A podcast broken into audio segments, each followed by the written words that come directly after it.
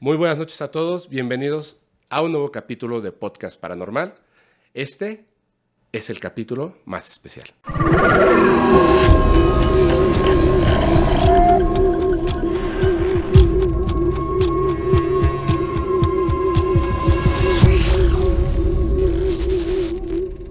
Muy buenas noches a todos, bienvenidos al primer capítulo de la segunda temporada de Podcast Paranormal.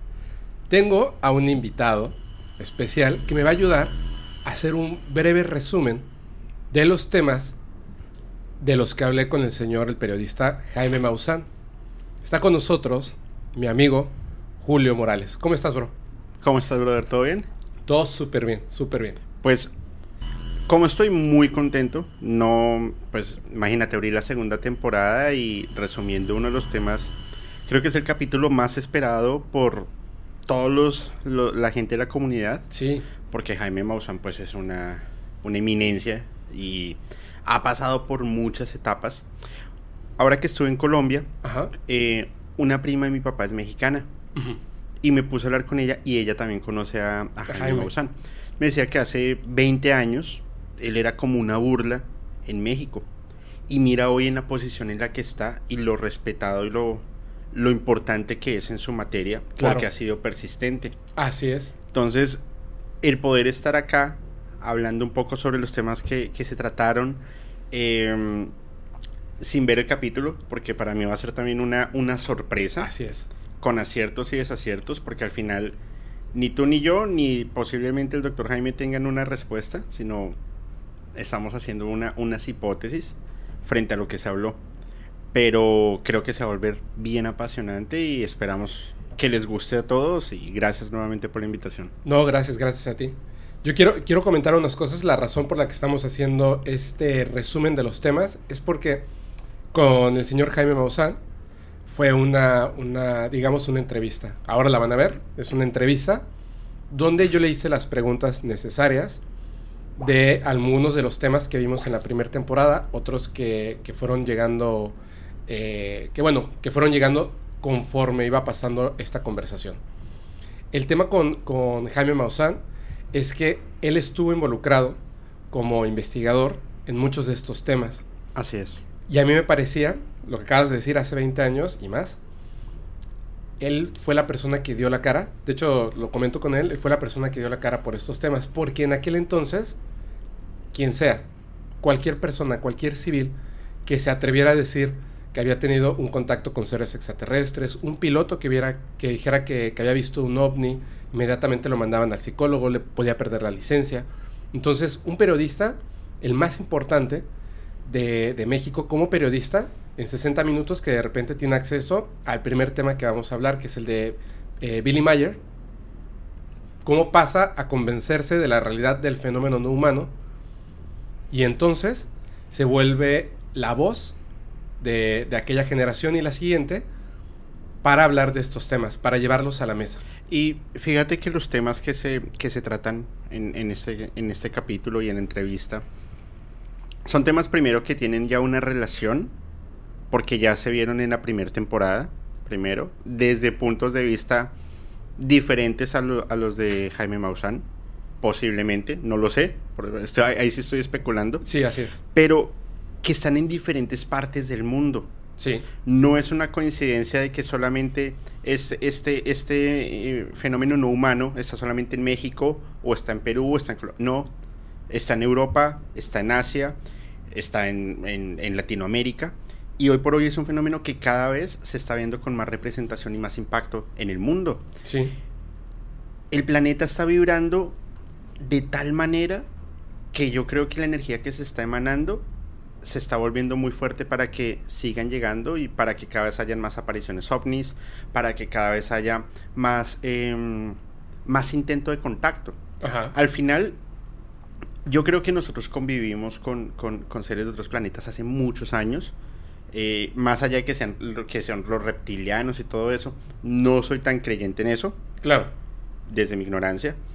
Pero sí creo, ¿sabes yo cómo lo veo? De pronto suena un poco carita, caricaturesco, pero lo veo como hombres de negro, que, que se camuflaban así.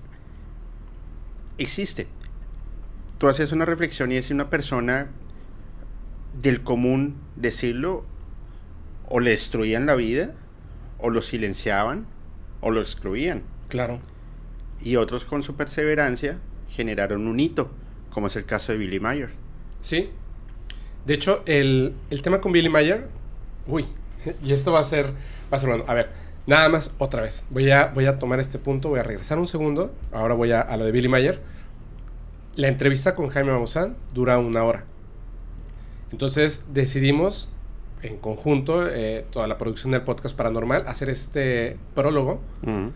Sobre todo para que al momento, como no estamos ahondando en las historias, se supone que uno ya sabe los temas de los que estamos hablando, vamos a hacer un breve recordatorio de estos temas en los que se basan muchas de las preguntas que se le hacen al señor Jaime Maussan. Lo importante son las respuestas, pero tenemos que conocer el tema para poder formular un juicio correcto a través de sus respuestas, porque una de las cosas que me parece muy interesante, y espero que se cumpla lo que digo, es que las respuestas que dio el señor Jaime Maussan no las había dado antes en alguna entrevista porque no se las habían preguntado. Entonces, creo que esa es la parte importante de conocer. Es que no hay una respuesta correcta si hay una pregunta mal formulada. No vas a llegar a nada. Exactamente, exactamente.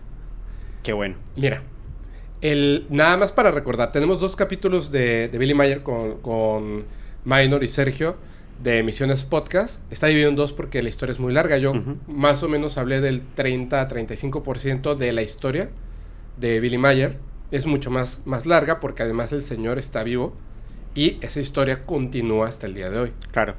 La cuestión con, el- con Billy Mayer es, en resumen, es una persona que desde pequeño, después se supo que desde los 8 años, fue contactado de manera al principio telepática por seres de las Pléyades, Así es. literalmente pleyadianos, que son humanos como nosotros, más evolucionados que viven en otros planetas, en otros planetas con ese en plural, y que debido a sus avances en ciencia, genética, ellos son capaces de vivir 700, 800, 1000 y más años de edad. La parte eh, fuerte de la historia es el hecho de que en un principio cuando se da a conocer esta historia por medio de unas cartas que él manda advirtiendo a los gobiernos de la humanidad acerca de el hoyo en la capa de ozono cuando no se sabía del hoyo en la capa de ozono, Ajá. del mal de las vacas locas y muchas otras cosas, el calentamiento global que se iba a ver a futuro. Él manda estas cartas advirtiendo y para, eh, digamos que, esclarecer el tema de cómo podría esta persona saber lo que va a ocurrir a futuro, incluye la evidencia de su contacto con seres de las Pléyades. Así es. Porque él dice, no se me ocurrió, yo no soy un profeta, yo soy una persona normal. ¿Qué sucede? Que fui contactado por seres pleyadianos y al momento de comunicarme con estos seres en estas décadas, que ha sido mucho tiempo, ellos han tomado la iniciativa de tomarme a mí como un representante, porque puedo escucharlos, verlos y estar con ellos, los respeto y entonces me dictan de manera telepática y yo escribo lo que ellos me dicen. Y más allá de que le dicten de manera telepática, porque no fue un dictado nada más, sino fue una, una impartición de conocimiento. Sí, Porque eh, si, si comparamos, cuando él empieza con estos contactos, empieza a viajar por diferentes partes, como, como absorber esas culturas y hacer un cuadro comparativo con la información que él estaba recibiendo, para ahí sí poder decirle a los gobiernos, pilas porque está sucediendo esto. Y los gobiernos le dicen, bueno, ¿y yo cómo le creo? ajá. deme pruebas. Y es como si tuviera una, una tarjeta que Sí. diga, tengo licencia para tomarle fotos a objetos voladores no identificados. Empiezan a entregar unas pruebas y empiezan a em, hacer esas investigaciones de si posible, de si podía ser un montaje. Y, ojo con esto, las investigaciones eran, no, no si podía ser un montaje, era cómo hizo el montaje, claro, por la época. eh, pero por la época y el sonido, Sí, porque habían grabaciones. sí, empiezan a hacer los diferentes estudios y para la época hacer esas eh, en, en- en tema de sonido que lo entiendo era imposible poder hacer esas representaciones si mal me- si mal no estoy años 70 sí, así es, 70s y 80s. en las fotografías era un montaje que, o sea, si fuese un montaje, perdón. Tendría que ser muy profesional Demasiado. a la tecnología del 2022, a la tecnología de nosotros, no a la tecnología que se estaba viviendo en ese momento. Es que incluso. e- Esa es una de las cosas que me parece increíble del tema de Billy Mayer. Tiene dos, bueno, tres fotografías que conozcamos, o sea, de, de un montón, de un montón de fotografías. Hay tres fotografías en específico que tienen algo espectacular. Uno, él podía ingresar a las naves y le preguntaron, ¿por qué no tienes fotos de dentro de las naves? Y dice, sí tengo fotos de dentro de las naves. Lo que pasa es que las tomo y cuando las, las eh, Revelo. revelo, están veladas, salen blancas. De hecho, le pregunté a Asket y le dije, Asket, ¿por qué no me salen las fotos de dentro de la nave? Y dijo, porque la nave tiene un campo electromagnético tan potente que si tú tomas la nave desde el- de, de adentro, que es como el eje de este campo electromagnético, Absorbe. se vela, se vela la, la Claro. fotografía. Pero hay tres fotografías muy importantes. Una es de dos de estas naves, la que se supone que es un ser vivo, a la que no puedes ingresar, es un ser vivo, y otra nave, pero la, la fotografía está tomada desde dentro de otra nave. Se alcanza a ver una parte de la ventanilla. La segunda fotografía es la fotografía de, de esta nave ser vivo de la otra nave y él toma la fotografía desde muy alto. Es decir, pega su cámara contra lo que será como el vidrio de esta. Para haber tomado esa fotografía, ese montaje, necesitaba esta persona sin recursos, con un solo brazo, viviendo en Suiza en, en, en ese entonces, en 1980, cuando toma esa fotografía. Tuvo que haber rentado por lo menos tres helicópteros. Uno para levantar el objeto enorme, porque por la fotografía, el lente y etcétera, no es un objeto pequeño, es un objeto muy grande, para levantar una, una de las naves, otro helicóptero para levantar otra de las naves, y en un tercer helicóptero subirse él con su cámara, supongo que amarrarse, para poder tomar la fotografía. ¿Y cuántas fotos tuviste que haber tomado para O que sea- eso funcionara? Claro, o sea, es la foto real. Adicional que si hoy por hoy que tenemos lo- lo- los smartphones o tenemos cámaras profesionales y las fotos salen movidas, Bien esa salía perfecta. Además, otra cosa. Recuerda que esas cámaras no te dejaban ver el previo de la fotografía que No, eh, eh, era la suerte. Exacto. Hasta por que eso- revelabas, sabías. Claro, por eso te digo cuántas fotos tuviste que haber tomado.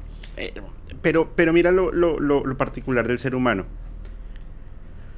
Y, y no es de hoy, es de siempre. Lo que tú no puedes explicar, le das dos caminos. Así es. O la negación absoluta o alguna deidad. Exacto. Entonces, en la, en la filosofía, los sofistas, no, pues era Dios, un- uno de los dioses. O lo negaban. Aquí sucede lo mismo. Pero hay una, un, un tema bien importante y es,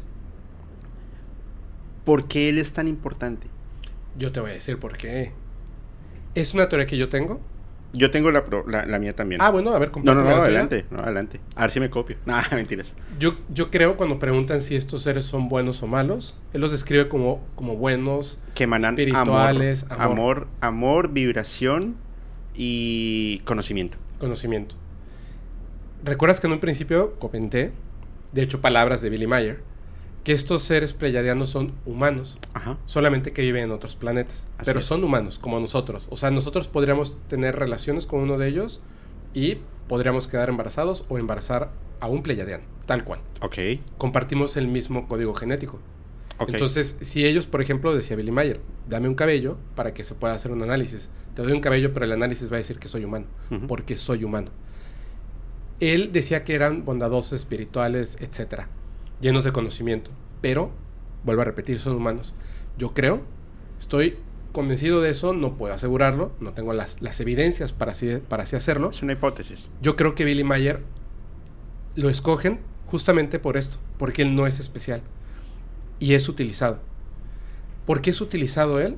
Si ustedes hacen el estudio de su vida que se ve en el capítulo, todas las cosas que pasan en su vida, el hecho de volverse el fantasma, cuando pierde el brazo, cuando pierde a su primera mujer, hay un documental que empieza con su hijo adulto llorando por todas las cosas que tuvo que pasar porque su padre era el loco de los ovnis. Así es. Esta, este Billy Mayer, en, en un momento, hay un detalle que es muy importante que, que vimos en, en estos dos capítulos. Su nombre no es Billy, su nombre es Edward. Él se llama, su nombre así, con el que nace y como está registrado, que lo bautizan. es Edward Albert Mayer. Él no se llama Billy. Un amigo suyo, cuando ve una fotografía de él vestido como, como de Shadow, dice se parece a Billy the Kid. Entonces le ponen de apodo Billy. Entonces era Billy Edward Albert Mayer. Las naves decían que él dice que ellos le dijeron que no son naves. No se llaman naves. No se llaman aviones, no se llaman ovnis. Se llaman beam ships. Beam ship se letrea B-E-A-M, ship, nave. La nave Beam. Las iniciales de Billy Edward Albert Mayer es Beam. ¿Qué quiere decir la nave de Billy Edward Albert Mayer? Siento yo que es un comodín que dejaron los pleiadianos, puesto que no deben de hacer el contacto de esa manera, no deben de hacerlo, hay reglas que se cumplen entre los planetas y se saltaron esa regla. Por eso tenían que identificarlo. Para que si en algún momento tenían que desdecir, la gente, al enterarse de este detalle que te acabo de dar, lo que tú dijiste, la negación absoluta, aún ante las evidencias que hasta la fecha, el 100% de las evidencias de Billy Mayer, el 100%, nadie ha podido desmentirlas, nadie. Hay un montón de páginas donde dicen que las desmintieron. Si hacen un estudio a conciencia, no. Sobre todo el- el- un pedazo de metal Así es. que él, que él llevó. Él pierde un brazo en un accidente. Sí, así es. y como que su vida empieza a enredarse y lo que tú dices tiene me, me hace mucho sentido porque es utilizado y señalado tanto por los gobiernos pero también es utilizado por los seres o, o los humanos o playadianos que están en otros planetas Sí, claro. al final ese es ese eslabón ese puente en que tiene que aguantar la presión de ambos lados Así es. al final él, él- él es inteligente y dice, ok, les estoy mintiendo, perfecto, perdón. ¿Ese pedazo de metal de dónde es? ¿Y qué es? Así es. Compruébemelo. ¿Qué te van a decir? Nada. Es que ni siquiera existía tecnología para, para crearlo en, aquel entonces. Y un material que no conoces. Y que tiene rastros de nanotecnología. Claro, eh, peor aún. O sea, ¿tú cómo puedes, tú cómo puedes investigar algo que no sabes qué es, que no, estás que no conoces? Tú, tú inicias una investigación en un principio y llegando a un final. Si no tienes principio, ¿cómo llegas al final? Claro. Y él presenta esto y ahí ya, empieza, ahí ya empiezan a decir, este loco sabe algo. El loco me refiero a esta persona, entonces. Sí, claro. Perdón mi... No, no, Dislexia no, colombiana. entiende. Él sabe algo. Pero hay otra cosa. ¿Desde hace cuánto tiempo? Si ustedes googlean hoy Billy Mayer y eh, la página se llama figu.org, figu.org, no, no se los digo, les digo porque existe la página, ya se volvió un, se autonombró, básicamente, un mesías que dice que sigue teniendo ese contacto con los pleiadianos solo de manera telepática, los ha llegado a ver en ocasiones, dice Billy Mayer, pero no ha habido nadie más que esté ahí presente para verlo. Ha visto las naves, pero no ha tenido cerca una cámara ni un celular para tomarles fotografías. Y desde hace más de 30 años, desde hace más de 30 años, no hay evidencia de fotografía, de video, de materiales de Billy Mayer. Sin embargo, él dice que continúa teniendo contacto. Ahora se pide dinero y aunque no se quiera ver así, él ha armado una secta de la cual vive. Así es. Pero quiero que lo veas desde el punto de vista en que él tiene la razón. Y no quiero decir que la tenga. Ajá. Y él es un Mesías. Jesús era un Mesías. Sí, pero él decía que Jesús era un pleiadiano nacido en la tierra. ¿Y él por qué no? Porque él, cuando, o sea, en el momento en el que él habla desde los ocho años con, con Quetzal, con Asfat, con Aske, etcétera, eh, él, él es un humano. Él siempre dicen, no, no, tú eres un humano. Pero Jesús también fue un humano. Fíjate Pero, que pero con conciencia alienígena. O sea, era una Sí. conciencia alienígena que decidió nacer en la Tierra. sí, pero con una vida de humano sin conciencia eh, alienígena. Es muy sencillo y no soy un- el más conocedor. Mm, tampoco soy sigo ningún clero, pero Claro. Jesús entró al templo de Salomón cuando tenía 8 años, 10 años, ya ni me Sí. acuerdo. Y vuelve el rastro cuando tiempo antes de que ya lo fueran a crucificar y cuando ya se armó todo el problema. 33. Ajá. 33 años. ¿Qué hizo en ese tiempo? Ni idea. Ser humano, tener conciencia humana. Cuando le dan la orden, esa es tu misión, es cuando se vuelve el rastro de, de- de Jesús. Sí. Estaba la preparación humana. Estaba en la preparación humana. ¿Qué pasa si ellos dijeron, bueno, y, y estoy diciendo cualquier disparate? Sí, claro. O sea, Resulta- digo, más adelante se, se puede entender de esa manera. Claro, pero ahora lo vamos a hacer al revés. Le vamos a dar primero todo el conocimiento, vamos a poner al mundo en alerta y después va a seguir siendo humano. Y es que los, lo- el ser humano es somos un- somos seres banales. Sí.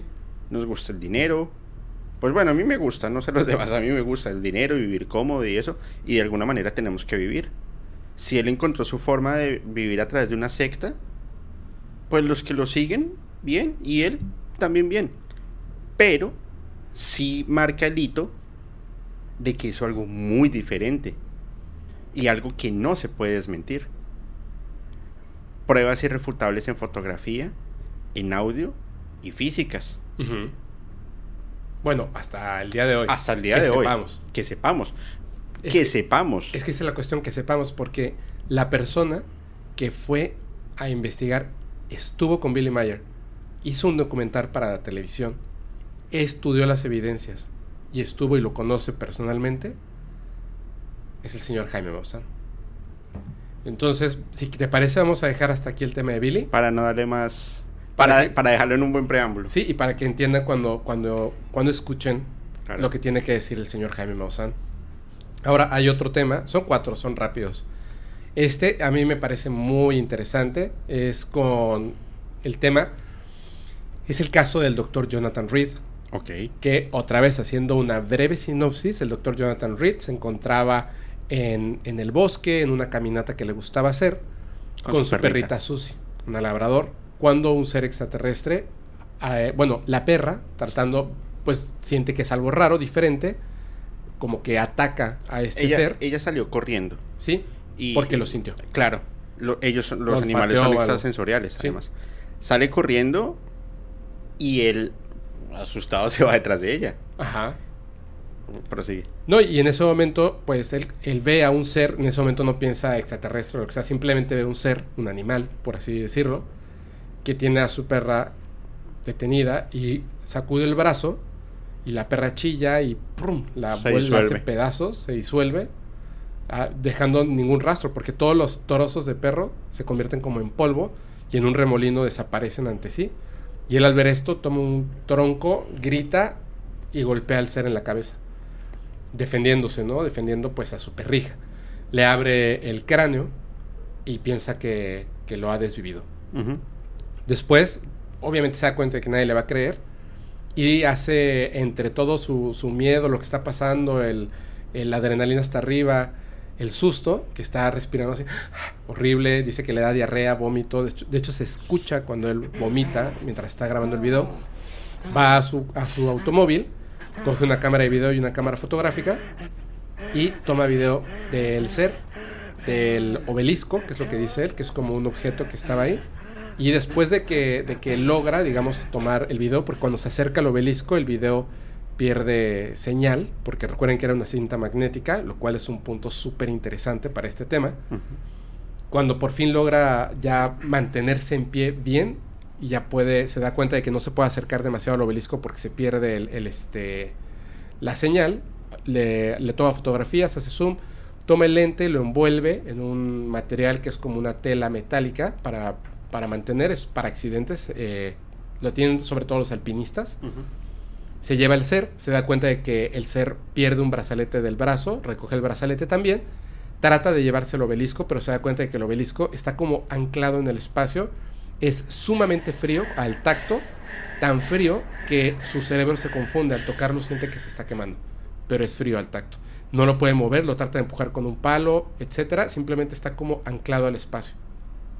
Como no lo puede mover, se está dando cuenta de que está pasando el tiempo, se va y se va a su casa, y luego supuestamente el gobierno comienza a perseguirlo, desviven a varias personas, entre esos a su mejor amigo, a un científico y más. Eh, el cuerpo, cuando él está haciendo pruebas en su casa, en una parte del video se nota que el ser está vivo y parpadea. Él después se da cuenta de que el ser efectivamente está vivo, trata de mantener un contacto con él, le da agua, el ser chilla, lo graba chillando y en algún momento el ser desaparece. Él no sabe si el ser se fue o si se lo llevó el gobierno, que lo andaban persiguiendo, le disparan, destruyen su casa. Es una historia larguísima como de película de ciencia ficción. Y en México y Latinoamérica, eh, por, en Hispanoamérica más bien, conocimos este caso de mano de Adal Ramones, Jaime Maussan, Jordi Rosado en el programa Otro Rollo. Así es. Donde se presenta y supuestamente el brazalete, al conectarlo, podías teletransportarte a otro lugar. Prometió que iba a utilizar el brazalete en vivo, no lo hizo. Hay, una, hay un programa donde eh, Jordi Rosado confirma que esta persona, Jaime Maussan, le dijo a Adal Ramones y Jordi Rosado les pidió disculpas porque esta persona le había visto la cara. Primero el gobierno supuestamente le robó todas las muchas de las evidencias que tenía eh, que había logrado documentar de lo que de lo que él había hecho y dentro de los análisis y dentro de todo el, asunto. Como los los pedacitos que sacó del cráneo y del cerebro. Así es. Eh, y le y se le llevaron todo. Se queda con ese brazalete. ¿Tú crees que una persona, bueno, una persona no, seres de, de, de otro mundo con brazaletes para teletransportarse, con la inteligencia que tienen y la tecnología avanzada, van a dejar un cabo suelto de esa forma? hay, dos historias que no, o sea, no, no, son las del doctor Jonathan Reed. Hay dos historias que cuenta eh, Philip J. Corso, eh, Philip J. Corso. Él cuenta que en algún momento capturan a un ser gris. Él tiene la capacidad de comunicarse con este ser. Por eso es que él conoce esta historia. Este ser, dice Philip J. Corso, que este ser, cuando están haciendo telepáticamente las preguntas, no era el primero al que le hacían estas preguntas. Ya antes hay una historia muy famosa que ya les contaré en otro episodio del podcast. Cuando él hace contacto con esta, este ser, la, una de las primeras preguntas, porque tiene una lista de preguntas que tiene que hacer. Una de estas primeras preguntas que hace es, ¿van a venir por ti? Y él dice, no. ¿Por qué? Dice, porque estoy muerto. Para ellos. Claro, desde que salen del planeta. Ya están muertos. Ya están muertos, son desechables. Son desechables. Es como, y, de repente lo ve así, una avanzada eh, eh, civilización. Nosotros somos una avanzada civilización en el planeta Tierra. Y mandamos objetos inteligentes a Marte. Si el rover Curiosity el día de mañana deja de funcionar, no sabemos por qué algo destruye la cámara y destruye al Curiosity, vamos a mandar a gente. ¿Para que lo arreglen? ¿Para que lo arreglen o lo busquen? No. Entonces, hay, hay, como dos formas de ver las cosas, pero tiene una, una... algo que lo hace especial a este caso de Philip J. Corso y también al del doctor Jonathan Reed. El ser le dice que no lo van a ir a buscar porque ya está muerto. Son desechables. Ok. Pero le pregunta, ¿tienes miedo? Y la respuesta no es sí, no, son emociones. Dice Philip J. Corso que siente un miedo aterrador.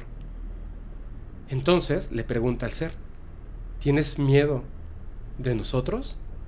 Los militares. Y el ser le pone en la cabeza, no, tengo miedo de lo que les van a hacer a ustedes si no me sueltan.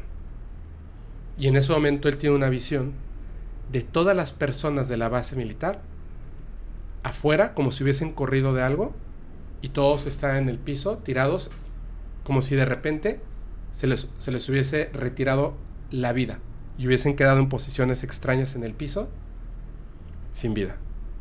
Cuando él recibe esa imagen, hace todo lo posible Para que lo liberen. para que lo liberen y junto con otras personas que le ayudan, como si manipularan, la- el ser manipulara la mente de estas personas, lo sacan de- del recinto donde lo tienen, bajo tierra, y cuando salen al patio, una esfera de luz se prende hacia donde va el ser y desaparece el ser. O sea, sí regresaron por él.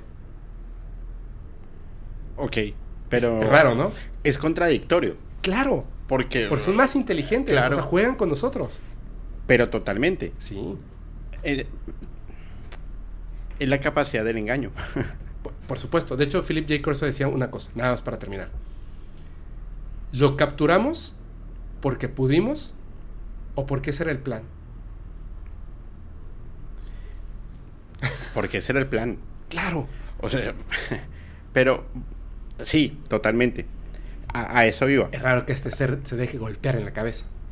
Por supuesto. Pero es raro. Vamos a suponer algo. Tenemos ese aparato, es la teletransportación. Y tú y yo tenemos el don de teletransportarnos a donde queramos. En la cabeza de, de alguien que nos esté viendo en este momento, si le preguntamos cómo funciona, ¿qué nos podrían decir? Saldrían mil hipótesis. Mil. Porque no lo entendemos. Nuestro cerebro, nuestro cerebro no está preparado para entender cómo podemos desbaratar la materia y volverla a unir pasando el umbral del espacio-tiempo. Es tecnología súper avanzada. Lo que es tecnología para nosotros, para muchos inimaginable, para seres de otros mundos es como comprar un celular. Sí. Eh, Yo, yo te pongo otra cosa. Él no sabe. O sea, hay unos puntos importantes. Porque me gustaría saber tu opinión al respecto. Él no sabe si el ser lo, lo captura el gobierno, que lo están persiguiendo, o escapa. Uno. Dos. Él se da cuenta de que el ser, aunque tiene una tecnología bárbara, sigue siendo un ser vivo. Que erró cuando él lo atacó. Este ser dice que, que vio cómo sacudía a Susie, la despedazó en partículas y luego las partículas, como un remolino, desaparecieron en la nada. ¿Estamos seguros de que el ser desvivió a la perrita? No, No estamos seguros. de por sí no creo que la haya desvivido. Yo creo que simplemente la mandó a otro plano, Exactamente. superando el espacio-tiempo. Fue como brazalete. y fue como un canje. Yo no lo veo. Es que a ver, Es que a lo mejor tienen prohibido lastimar a un ser humano. Y por eso el ser solo gritó y recibió el golpe. Porque a él no lo podía despedazar. Eh, digo, es una hipótesis, pues, ¿no? sí, Ahorita no, ya- y, y es, o, o no es real. ya. Ah, nosotros tenemos un brazalete, no mentiras. Pero es muy extraño. sí, tendríamos que estudiar derecho intergaláctico para saber ellos que tienen derecho, pero mira, cruzan el espacio-tiempo. Me acordé del capítulo que grabamos de, de, de Bluebird. O sea, cruzan el espacio-tiempo para que lleguen a la Tierra y los vuelvan enchiladas. Sí. No creo. No, no creo. sí me suena más bien que algo estaba muy bien planeado, pero era para decirle a, a- a las personas, ojo que esto no es un juego, ojo que esto es real, Puede ser. y si ustedes siguen así, miren ustedes a dónde van a llegar. Lo que pasa es que tomamos dos vertientes muy diferentes. Una desde el espiritual, con Billy Mayer, de- bueno, espiritual, entre comillas. Sí, entre comillas, sí. con Billy Mayer, que si dice, ojo que aquí va a pasar algo grave Sí. antes de su secta. Y aquí lo tomamos desde lo, desde el show, como Jonathan Reed, Ujú, que reúne a, a periodistas importantes, entre esos Jaime Maussan. Y yo no me imagino la, la, la... No el ego, pero sí el nivel de experiencia y de conocimiento que yo tengo para decirle a otros periodistas, me vieron la cara y yo soy un experto en esto. Bueno, un experto no, pero tengo conocimiento del tema y me vieron la cara. Por eso es que los temas son difíciles de creer. Mira, te- vamos a dejar abierta la pregunta y ahí- ya cuando vean lo que la entrevista van a entender muchas cosas. Claro. Hay una, hay una cuestión que se hizo muy famosa en internet porque le tomaron fotografías al científico que había estudiado las muestras del ser y más. Unas fotografías donde está trabajando en Estados Unidos como despachador de gasolina en una gasolinera. Al científico que presentaron junto con el doctor Jonathan Reed, que había estudiado las muestras del ser, le tomaron unas fotografías despachando gasolina así vestido. despachador. Sí, es des- él, él era despachador de gasolina. Y, Esto es real. y el, de un momento a otro se volvió científico No, no, no, o era su trabajo mientras estudiaba. no, no, no, era un señor.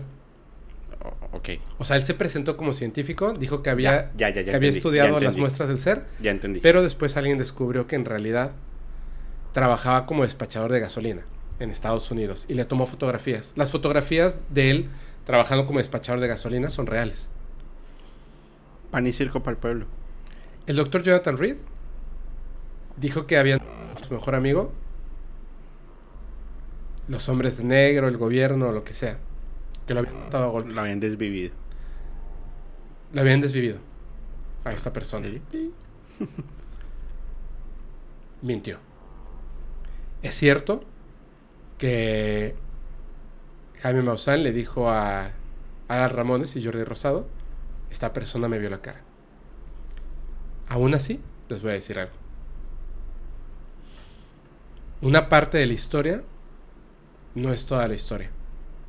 Una parte de las evidencias no son todas las evidencias. Van a saber al rato qué tiene que decir al respecto Jaime Maussan, que estuvo presente ante todo esto.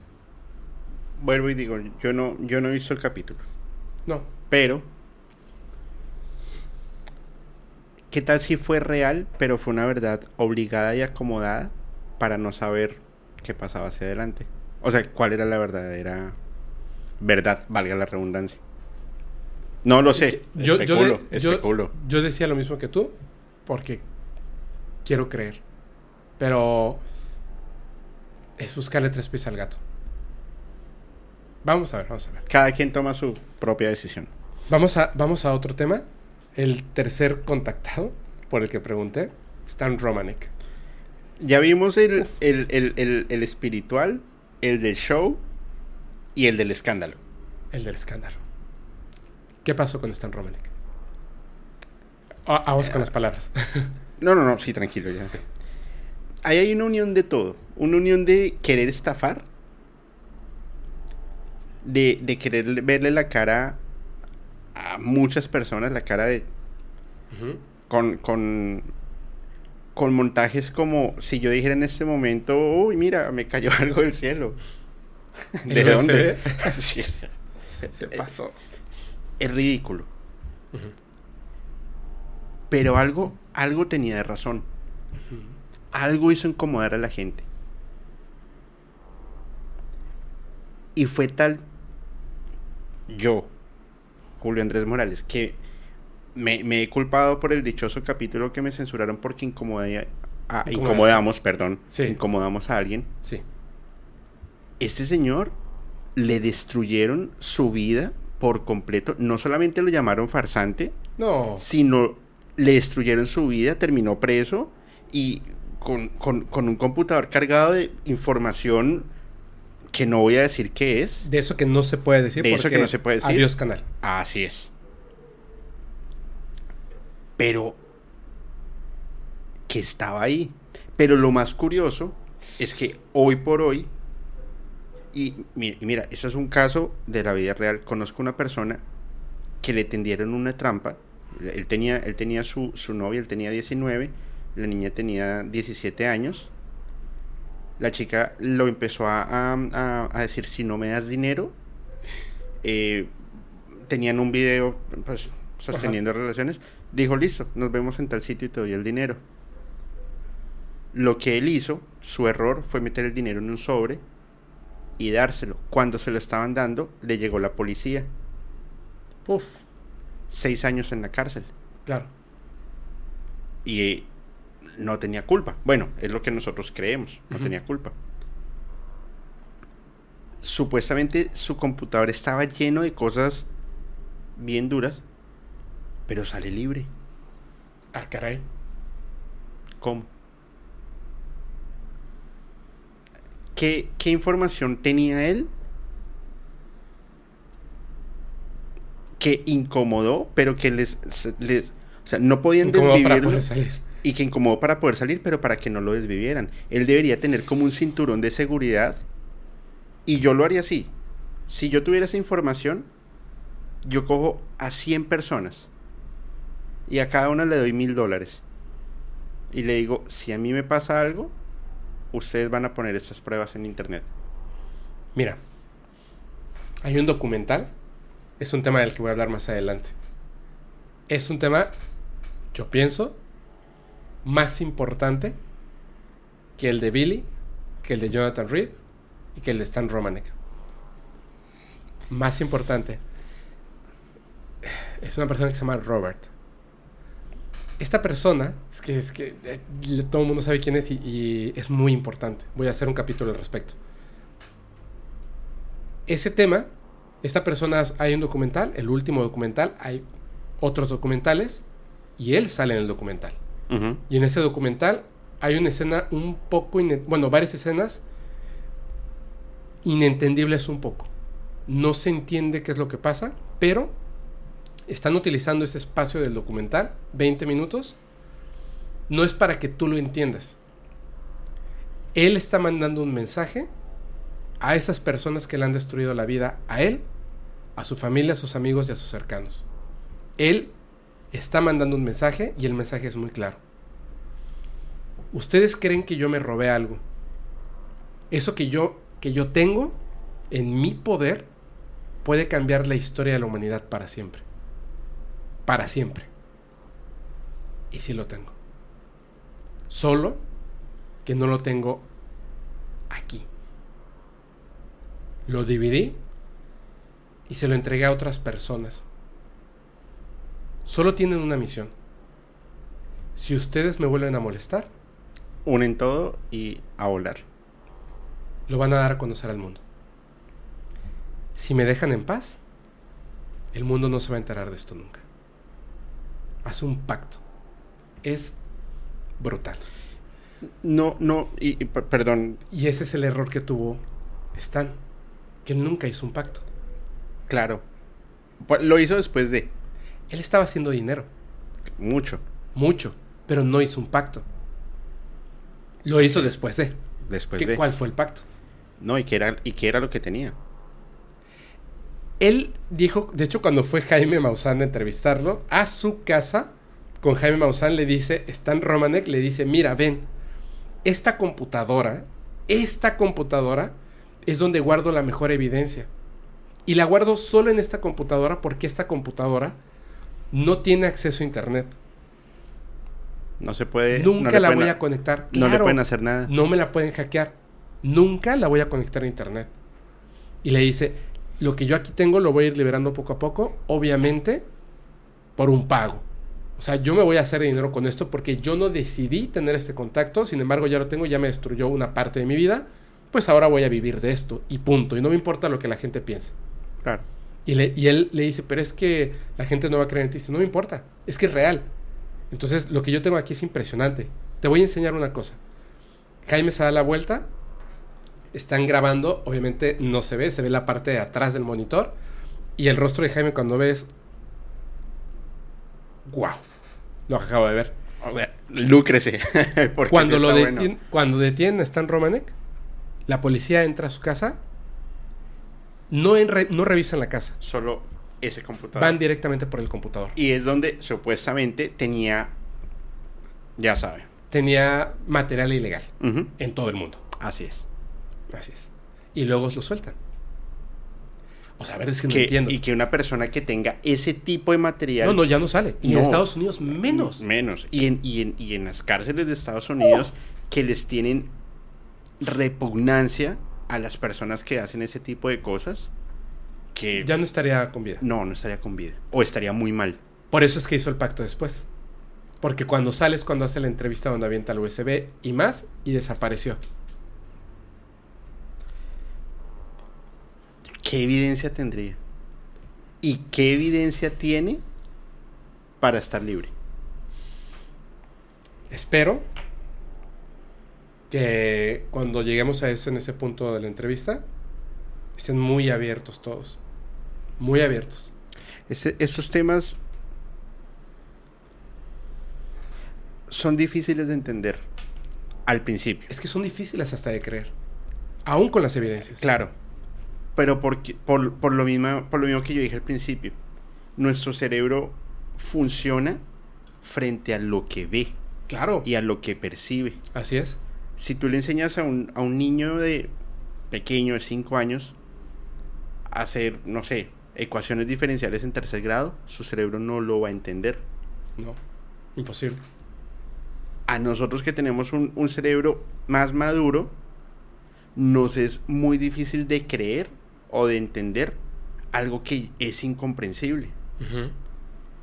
Aquí la invitación, como muy bien lo dices, es abrir la mente y ver que hay muchas posibles realidades. Es que en un universo, el universo está en constante expansión. El universo es una licuadora. Y va creciendo, va creciendo. Es imposible que estemos solos. Claro. Es imposible. Es imposible. Ahora, ¿cómo es posible que no estemos solos? No, no estamos solos, ni aunque seamos la única persona en la habitación.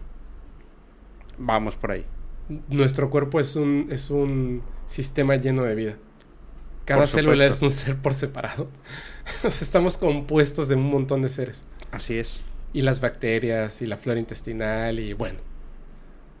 Parásitos. Somos un conjunto de vida y todo lo que está a nuestro alrededor tiene vida. Y estoy totalmente convencido de que vida inteligente, vuelvo a repetir, no es una, no es una casualidad, no es algo inaudito, es la constante.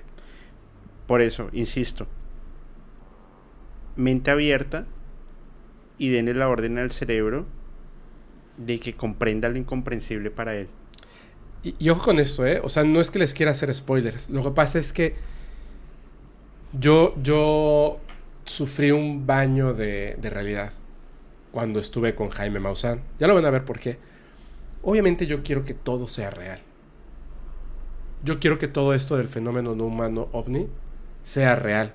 Yo quiero que todas las historias de contacto con seres extraterrestres sean reales. Claro. Sin embargo, también tengo que aceptar la realidad de las cosas. Muchas cosas no lo son. Y cuando hice la pregunta, de hecho yo después lo comentaba con Alex, que estaba ahí, Alex Myers, decía es que con las preguntas que hacía, obviamente el señor Jaime Maussan no lo sabía, pero yo tenía esa ilusión del niño de 8 años, cuando vio la dijera, primera vez un que te dijera sí. que me dijera así a todo y que todo era fantástico. Yo estaba con el corazón en la mano. Y a veces uno tiene que aprender a aceptar la realidad de las cosas. Y es fuerte, ¿sabes? No, pero es que mira, aceptar la realidad no es un problema. Es que, Es que es importante. claro, pero tú tienes una, una forma de verlo. Yo tengo otra forma de verlo. Es muy fácil. ¿Tú has visto un ovni? Sí. Yo no. Ah, ¿no? No, yo nunca he visto un ovni. Es más, creo que en mi vida solamente he visto una vez una estrella fugaz. O sea, soy muy de malas. Ok. Pero yo creo. ¿Cómo puedo creer en algo que yo no he visto? Tú crees en algo y una persona te puede decir con criterio científico, maestro, no lo es. Pero esta persona, yo estoy convencido que no tiene el 100% tampoco de las, de las respuestas. Claro. Porque en el mundo, y es matemáticamente funciona así, el 100% no existe. Claro, así es. Siempre tiene que haber un factor de error. Lo que, lo que enseñan en estadística, la campana de Gauss y el equilibrio perfecto, no existe. El mundo, se lo dije a, a una persona, a creo, Es equilibrio. sí, pero no es simétrico. No, no es simétrico. La No. simetría no existe en el universo. Claro. Hay un libro súper importante, súper valioso que a mí me enseñó mucho, que se llama Izquierda y Derecha en el Cosmos. Hablaban justamente de las comparaciones simétricas que en mi cerebro digo, no puede ser, Parecen simétricas. parecen. Como nosotros, la mitad de nuestra cara parece simétrica al otro, pero no es simétrico. Pero porque científicamente no lo es. Pero si tú le dices a un niño de 6 años, Ah, claro. le tapas la cara y le dices, ¿es tu mismo lado? Sí. Y este es idéntico. ¿Cómo Y- le explicas que no lo es? Claro. Por eso, ese, ese despertar y ese conocimiento es lo que te implica a ti decir, tengo que investigar más. Y a mí me suele pasar mucho. Cuando me dicen, no, estás equivocado, yo no verifico el cuál es el otro camino. Verifico es el por qué estoy equivocado. Y a veces la terquedad me hace o que me estrelle contra una pared o que la saque del estadio. Depende. Es que es bueno, es que es buena esa terquedad. Sin embargo, y por esto, y con esto voy a pasar al cuarto y último tema. Así es. Hay más temas que se hablaron con Jaime Maussan, pero cuarto y último tema de esta parte. La terquedad de, de- de las cosas son las que llevan a los investigadores como Jaime Maussan, o a mí como fan de los investigadores de, este- de estos temas, llegar hasta el punto en que un momento estoy sentado con Jaime Maussan preguntándolo esas dudas que tengo desde los 8 años, bueno, no exagero, pero desde los a lo mejor 14 años, y de repente conocer las respuestas a eso, que en este momento ustedes van a tener acceso a esas respuestas que son tan importantes. La terquedad de llegar a conocer la verdad.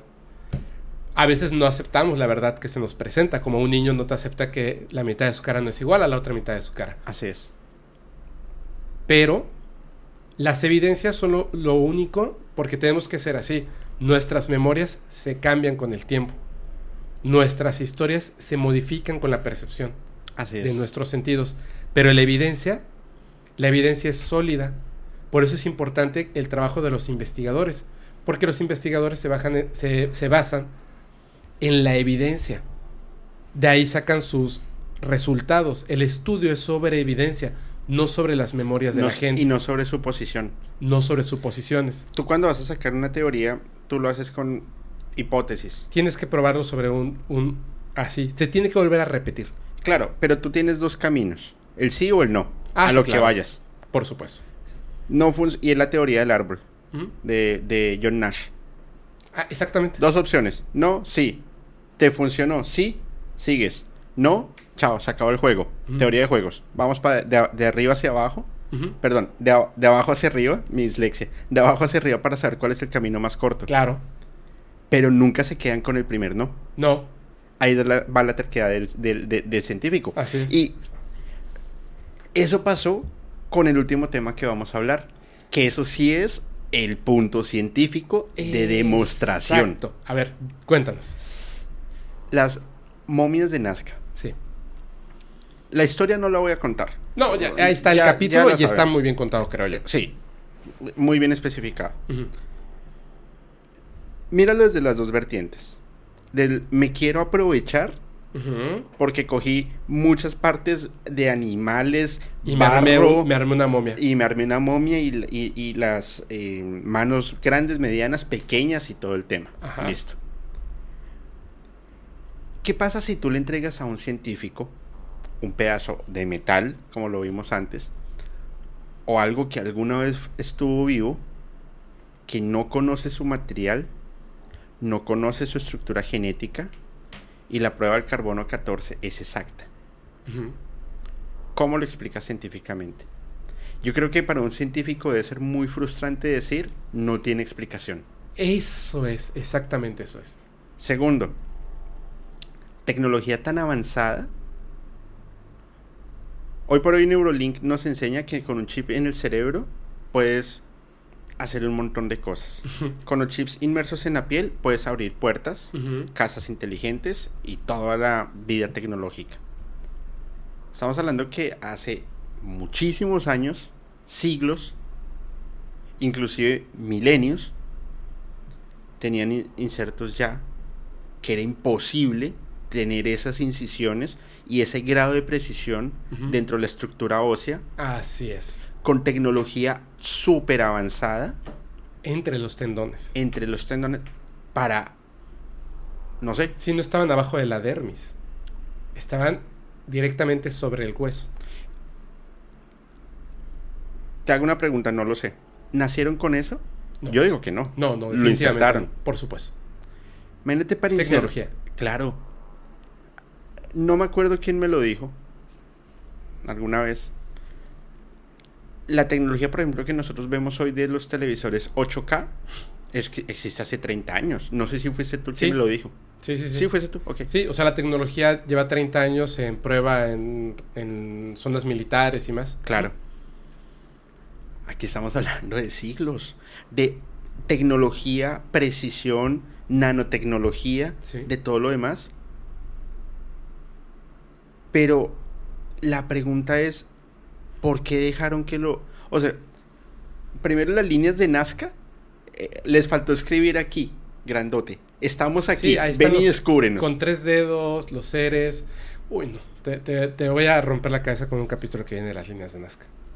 Te va a romper la cabeza. No, no lo dudo. Está. Debe ser brutal. Pero es justo eso. Es que aquí es al revés.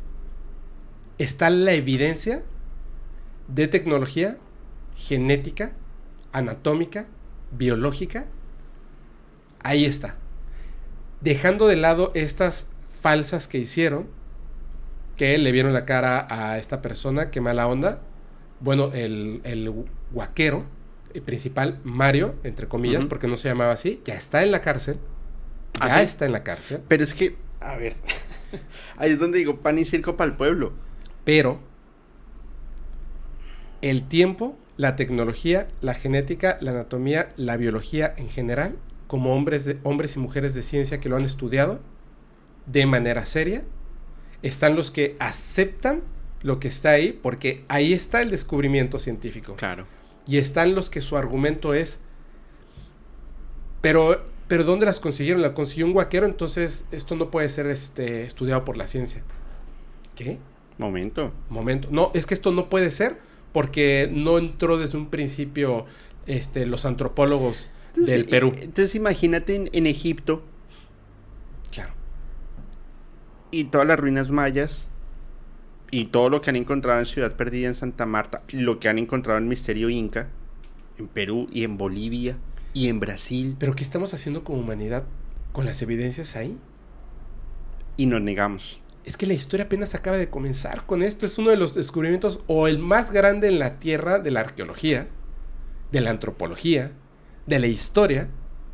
De la historia no me refiero de la historia de la humanidad, de la historia como, como una ciencia. Mira, yo soy aficionado, no soy el más conocedor, pero me encanta, me encanta y espero ir muy pronto a Egipto. ¿Tú crees que en Egipto no encontraron cosas similares que, a la li- que el- en las, eh, las, eh, momias de Nazca?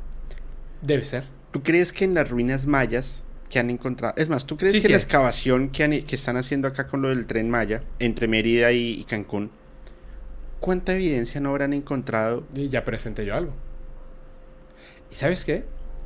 Dijiste algo muy interesante. Egipto. ¿Tú crees que en Egipto hayan encontrado algo como estos seres? Los que quieras. Voy a hacer un micro spoiler. Micro. Hablamos de un tema similar con Jaime Maussan.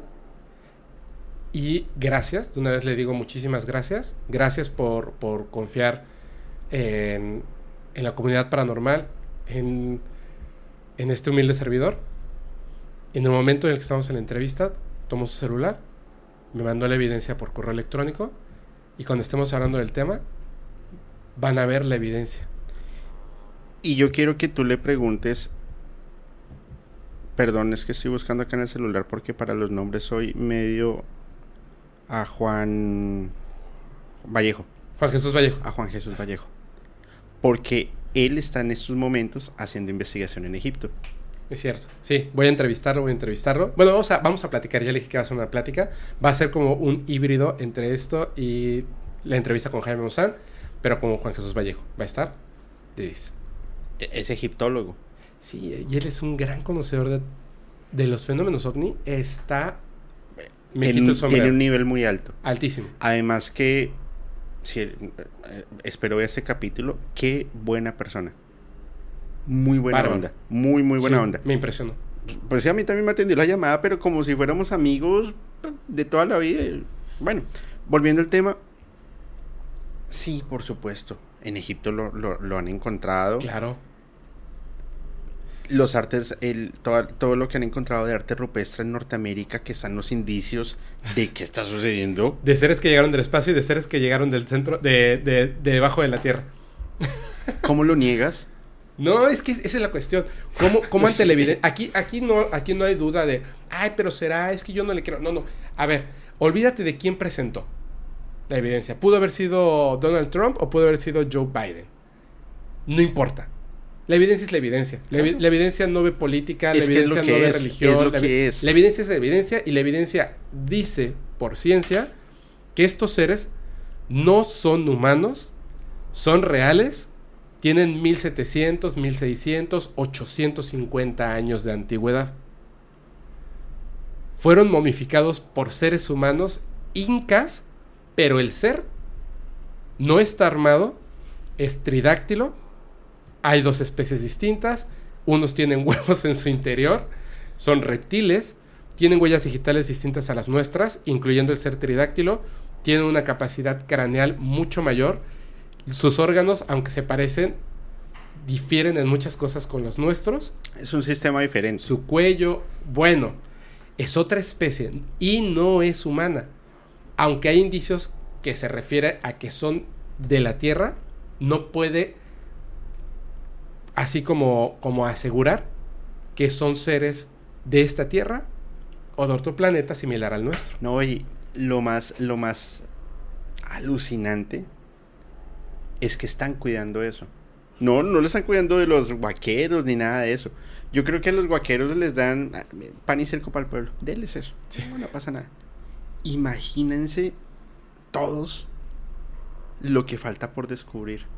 Porque tú dices hoy algo muy, muy importante. Es uno de los descubrimientos, si no el más importante en la historia y nos negamos a creerlo. Sí, así es. Ahora quiero que rompas otra vez tu cerebro. ¿Qué más podríamos descubrir? Claro, esa es la cuestión. Como ya se perdió el boom, como ya no está en, en la cúspide del interés, porque esto ocurrió hace cinco años Así o es. más. O sea, hace 2014, 2014 empezó todo este Es tema. que hace cinco años nos enteramos. pero eso tenía cinco o seis sí, años. Sí, sí, pero eso Pero tenía esto tiempo tiene más, más. Claro. Esto tiene más. Entonces, ¿de qué más pasó? ¿Hay más momias? ¿Hay más seres? ¿Hay, Pero- hay indicios de tecnología de ellos? Pero si ¿Quién lo estaban- está escondiendo? Pero si lo estaban cuidando, porque ya se metió la NASA, ya cerraron los espacios. y Claro, todo. pero en, en el capítulo lo van a encontrar que tú hablabas del ser de 3 metros y que estaba Sí. sobre, sobre el sobre como levitando y todo el tema. ¿Qué estaban cuidando? Es que hay muchas Y cosas. se puede meter la NASA, se puede meter la CIA, se puede No, meter el MI6, todo el mundo se puede meter. Pero ellos son tan avanzados, tan cuidadosos y tan inteligentes que te pueden dar o una momia, o una fotografía, o un trozo de metal, o te pueden decir telepáticamente, no te metas por acá. Mira, yo creo que debiéramos de, de- de presionar para continuar el estudio entre la gente. Claro. Que los científicos abran su mente y acepten que no saben todo y que investiguen, que hagan su trabajo y que reciban los recursos necesarios para poder hacerlo, porque la arqueología, la antropología y la historia, los gobiernos de Latinoamérica, a Chihuahuas, es así de, ¿cuánto necesitas? Es 10 un mil dólares. es un desastre. Toma 10 dólares. E- Es así, es un desastre. Es un desastre. Y los que quieran investigar por curiosidad, por sed, por lo que sea, no lo hagan por internet. No, claro que no. No lo hagan claro por no. internet, vayan a una biblioteca, compren en, en- en- en esas eh, tiendas de antigüedades libros antiguos, Exactamente. que ahí es donde se encuentra la esencia de la verdadera investigación. Porque investiguen localmente, lo Claro. que puedan. porque el internet te da lo que quieren que veas. Gracias. Exactamente. Lo que quieren que veas. Lo que quieren que pienses. Exactamente. Tienen que ver el capítulo porque volvimos a hablar de Mecha Ultra. Tienen que verlo. Te dan lo que quieren que veas. Te dan lo que quieren que pienses. Te voy a, vamos a cerrar con esto si te parece bien. Te agradezco muchísimo. No, no, Julio, no, te agradezco muchísimo. faltaba. Vayan a, a suscribirse a Musicalmente Paranormal. Vamos a dejar las redes sociales. Listos, vamos a empezar ahora con, con la entrevista con Jaime Maussan. Solamente quiero poner una idea y te voy a hacer una pregunta rápidamente. Hablando específicamente de las momias de Nazca, que tiene evidencia que ha sido estudiada en laboratorios hasta en Sri Lanka. Literal, no estoy bromeando. No, yo lo sé, yo lo sé. Y la evidencia está ahí, es palpable. Ahora, ahora van a ver. Pero ¿cómo? Ay, entonces yo puedo tener acceso a este a los estudios de las momias de Nazca. Sí, ahorita lo van a saber. Y es que es muy sencillo, además. Ahorita van, a, Dios. ahorita van a ver. Pero la cuestión está así. Nosotros, por ejemplo, sabemos de la existencia de esto. Las momias las estaban paseando por Tijuana y más, ¿no? Para que la gente las viera y entendiera de qué estamos hablando. ¿Tú crees que en Perú la gente, la gente, cree que esto es real o es falso? Que es falso. Que es falso. De hecho, van a ver un montón de comentarios de, de gente de Perú diciendo que es falso, que esto ya se comprobó que es falso, que ya lo dijo, eh, bueno, medio mundo. Los arqueólogos de Perú. Ok. Ok. ¿Tú sabes cuál es el país de todo el continente americano el que es más racista? El que es más racista, Estados Unidos. Estados Unidos. ¿Tú sabes cuál es el país donde la gente se considera menos racista de toda América? Canadá. Estados Unidos. Ok, son racistas, sí, pero no son racistas. El país más racista es Estados Unidos. Ajá. El país que se considera a sí mismo menos racista es Estados Unidos. Ok. ¿Sabes por qué? No. Porque los gobiernos que tienen quieren que la gente piense eso. Ok. Y no me lo creen, vean esto. Su primer presidente de color, Barack Obama, Así es. es el presidente que más ha deportado mexicanos en la historia de los presidentes de Estados Unidos. Pero- y, y tratando de impulsar una reforma Oh. migratoria, ¿no? Dios, exactamente. Por favor, no le crean a la televisión. No le crean a sus gobiernos. Hasta que nosotros no domemos y pongamos a las personas que merecen estar ahí, que las personas que hablen por nosotros no merezcan hablar por nosotros, no les demos autoridad. Es que es historia. ¿Qué guerra hizo Bill Clinton? Bueno, él es, eh, Bill Clinton estuvo durante, estaba la Guerra Fría, ¿no? Ajá. George Bush, Todo lo de Afganistán, Afganistán. Irak, Irán, ajá. Obama, Uy, trató con el pie a la comunidad Latina. afrodescendiente y latina. Con el pie. Y un, y un hostigamiento más fuerte hacia todo el tema islámico y, Y todo lo demás y reforzó las, eh, las tropas en, en Medio Oriente. en Medio Oriente. Eh, mi eh, admirable eh, Joe Biden. Y no, y no es que me esté saltando un presidente porque sí. Peor. Joe Biden. Pues ahí está metiendo todo para... O sea, el mundo está eh, en este no momento cuidado, en vilo. Cuidado, no nos No, vayan no, a... sí, sí, sí. Está en vilo. Ya saben por qué. Sí.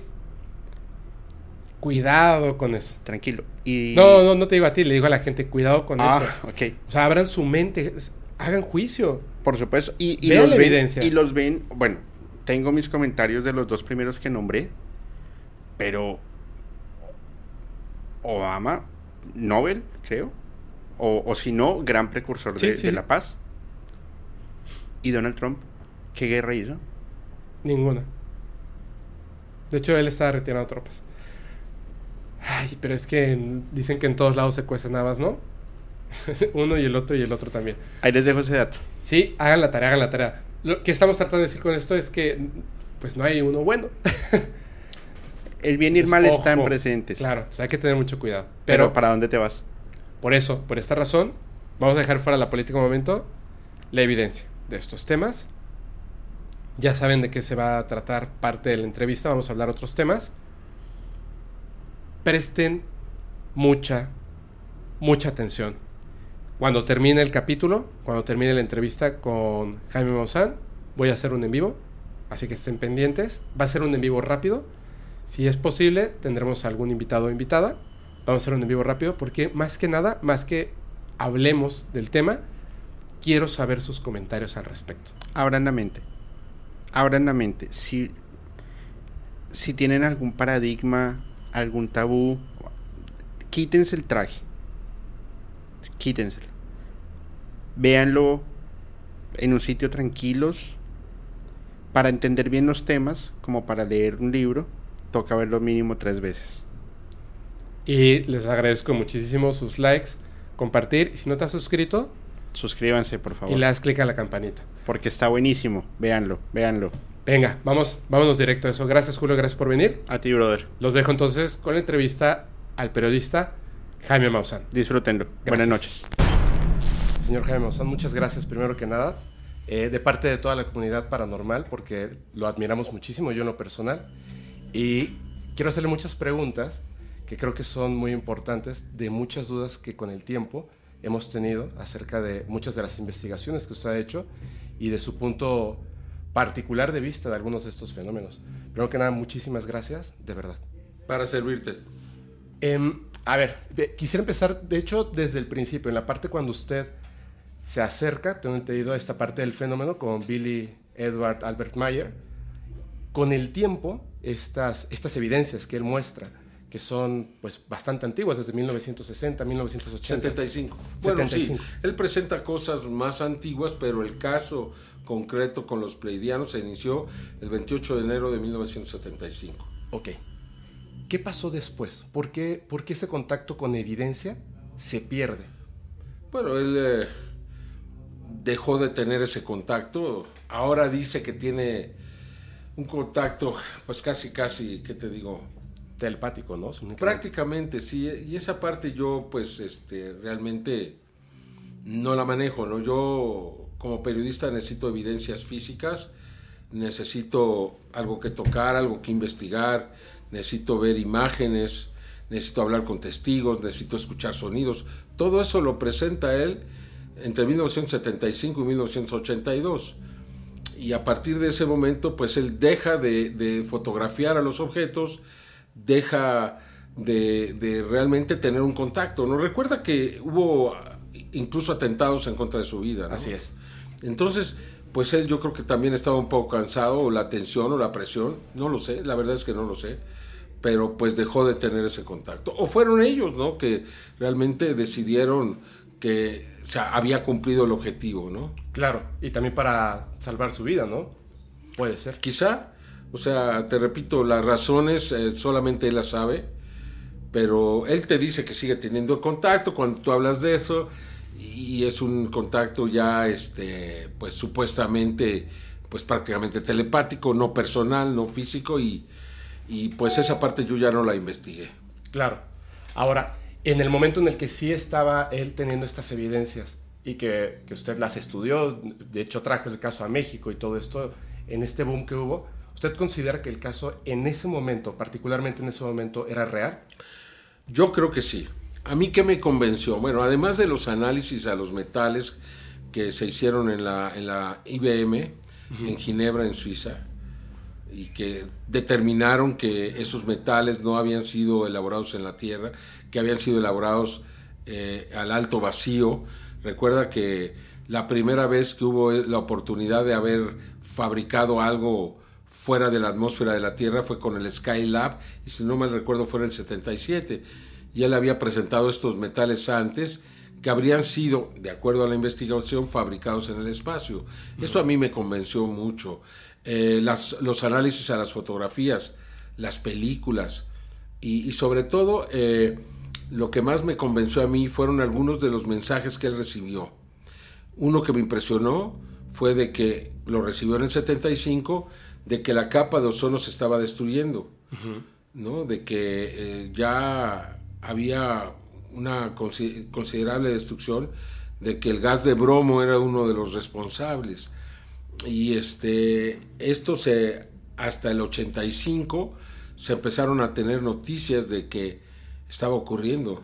Entonces, yo investigué primero el caso de Meyer, supe de esa información, y a mí me toca investigar eh, la destrucción de la capa de ozono y me impresionó que más de 10 años antes del primer aviso de que esto ya estaba sucediendo, él hubiera advertido como una de las partes más importantes de la misión de los eh, pleidianos aquí. Entonces, eso sí, claro que me convenció.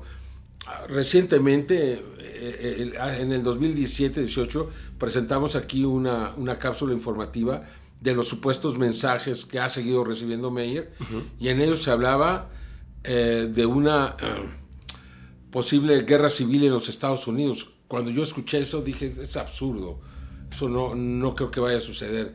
Y ahorita, sin que podamos decir que hay una guerra civil, la sociedad americana sí está tan dividida como que es algo que podría ocurrir en cualquier momento. Así es, así es. Entonces, eh, son cosas que digo, bueno, este, o este señor este, tiene una imaginación extraordinaria o realmente recibe información de alguien más. Claro. De hecho, también había hablado de, esta... Eh, de la pandemia. Yo vi un video, de hecho lo estuve buscando, eh, en el que justamente usted estaba hablando de esto, de la información que había recibido Billy Mayer. No lo, no lo encontré otra vez. Debe estar, o sea, y, tenemos nuestro especialista y una persona que ha investigado toda esta información, tú puedes hablar con él. Y bueno, son muchas cosas alrededor del caso de Meyer que le dan credibilidad. Ahora, hablando de esta parte de la credibilidad, es que Noto mucho, por ejemplo, eh, que eso en, un principio con la gente en el podcast es gente muy joven. Entonces, de repente cuando se quedan con la idea que la televisión les va vendiendo de ciertas cosas. Entonces no forman un juicio inmediato, sino que toman el juicio que la televisión o, que se habla en las calles, digamos, se obtiene. Y yo los invito siempre a que utilicen el juicio personal, que piensen en las cosas, que visualicen, que entiendan las evidencias, que las estudien, que a partir de eso puedan hacer un juicio completo, porque una persona, eh, voy a decirlo yo, pienso que quizá Billy Mayer pierde el contacto, pero ya tiene una forma de vida. A través de esto, continúa hablando del tema. Pero hay un tema en particular que a mí, a mí me, marcó muchísimo, de hecho es uno de los temas principales del podcast, porque tuve una, un, acceso con una persona que, yo sé que, que, es un tema difícil, pero quisiera hablar específicamente de un punto, del doctor Jonathan Reed que entiendo que hubo una avalancha de, incluso me parece que muy fuerte económicamente para desprestigiar y luego para volver a levantar y vuelvo luego desprestigiar de una manera impresionante. Pienso yo en lo particular que el evento primario es real y luego hubo una avalancha de cosas. No estoy hablando de la persona, sino del evento. Sí, no, tienes toda la razón. Yo pienso exactamente lo mismo.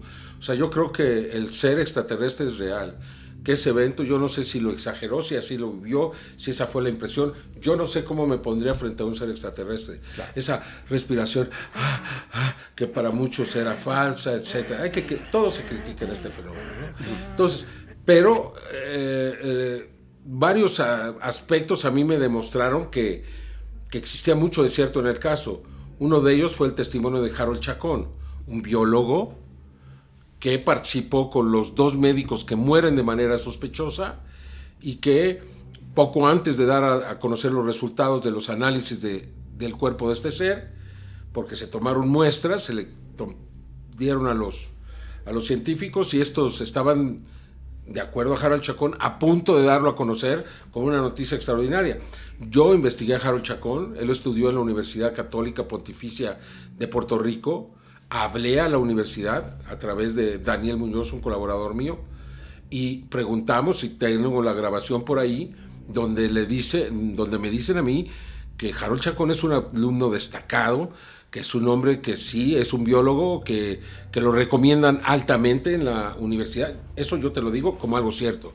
Él se va a Estados Unidos y en Estados Unidos tú sabes que si estudias en México no te reconocen el título. Así es. Entonces a él no le no, tenía esposa, tenía hijo y no le reconocían como biólogo, pues sí, estaba, estaba trabajando en una gasolinera, que es algo, pues eh, me parece noble, honesto, honorable, pero simplemente por ese detalle quisieron desprestigiar a, a Harold Chacón. Pero eh, los análisis, la entrevista, los detalles de todo lo que se encontró a mí me convenció. Este ser era auténtico, se le hizo los análisis, era un extraterrestre. En el video que graba en su casa puedes ver claramente cómo abre y cierra los ojos. Ah, no, que se podría hacer con un muñeco y que le haces aire.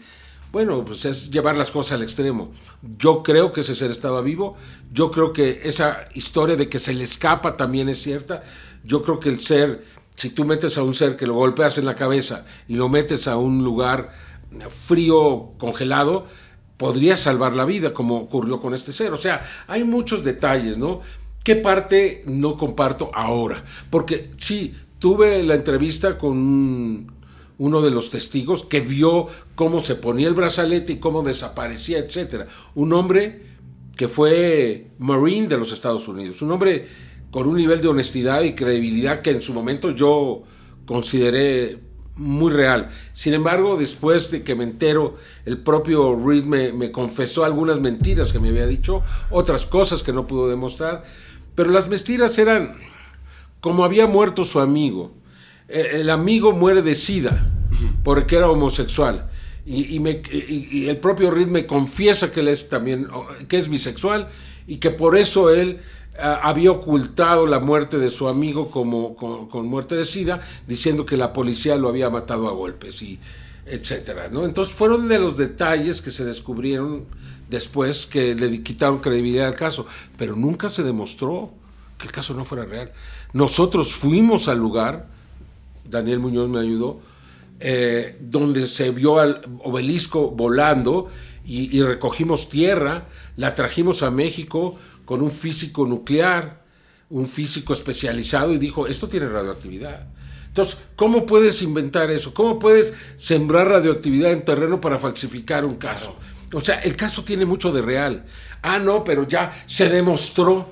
La gente que digo, bueno, ¿y cómo se demostró? Exacto. Es que así es este fenómeno. Ah, ya se demostró.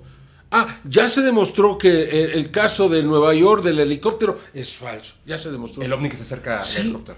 Yo tengo los correos electrónicos de esta señora Bárbara, no me acuerdo su apellido en este momento, donde ella sostuvo pues un intercambio con la televisora, donde ella les pedía dinero, donde ella este, estaba eh, y cuando la televisora no se lo da, ella se vuelve en contra y ella dice que el caso es falso. Entonces, hay muchas cosas detrás de todo lo que se dice, ¿no? Y, yo creo que las personas que no investigan no tienen ningún derecho a emitir un juicio de cualquier caso. Mira, hasta ahora que, los, eh, que el Congreso de los Estados Unidos está aceptando esta realidad, que las cosas están caminando, que verdaderamente vamos hacia el reconocimiento del fenómeno, eh, se empieza a considerar la posibilidad de que sea cierto. Antes cualquier caso por omisión era falso. pero cualquiera. ¿Por qué? Porque nada podía llegar a la Tierra desde otro planeta. Ahora que se considera que sí hay una tecnología ahí que no es de nuestro mundo, ahora que se está diciendo que sí pueden ser seres extraterrestres, entonces ya los científicos están tratando de explicarlo de otra forma. Antes era, todo es falso, todos los casos son falsos. Entonces yo me enfrentaba a que cualquier caso, por espectacular que fuera, por extraordinario que fuera, finalmente iba a ser considerado falso, porque no era posible. E, e, e, era, o sea, este, realmente muy desalentador y muy difícil, ¿no? Para mí estar trabajando en casos, investigándolos, haciendo, presentando todas las y al final siempre se consideraban falsos y los científicos no querían ni voltearlos a ver. O sea, el video de la, de la, de la Fuerza Aérea, no, es un video auténtico. Ah, no, no, pues es, son pozos petroleros. Espérame, el, el, helicóptero estaba, o más bien, el avión de la Fuerza Aérea estaba a 160 kilómetros de distancia de los pozos petroleros. ¿Cómo pudieron ser pozos petroleros, hermano? No, eso no se discutió. O sea, siempre los elementos que se podían obtener para desacreditar un caso eran más importantes que toda la investigación que se había hecho para tratar de acreditarlo.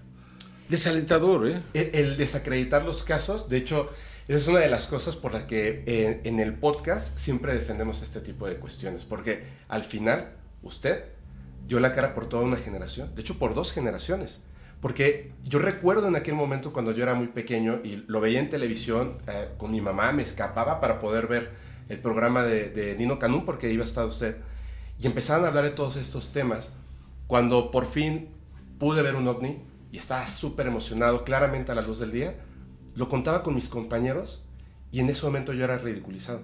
Y viví, o sea, un bullying extremo por ser el chico que siempre estaba hablando de estos fenómenos, investigándolos, leyendo, documentándome, y siempre es muy fácil es muy fácil señalar, es muy fácil burlarse de estas cosas. Sí. Pero al final, en ese momento el más difícil, por lo menos en México, en el momento más difícil, usted siempre puso la cara.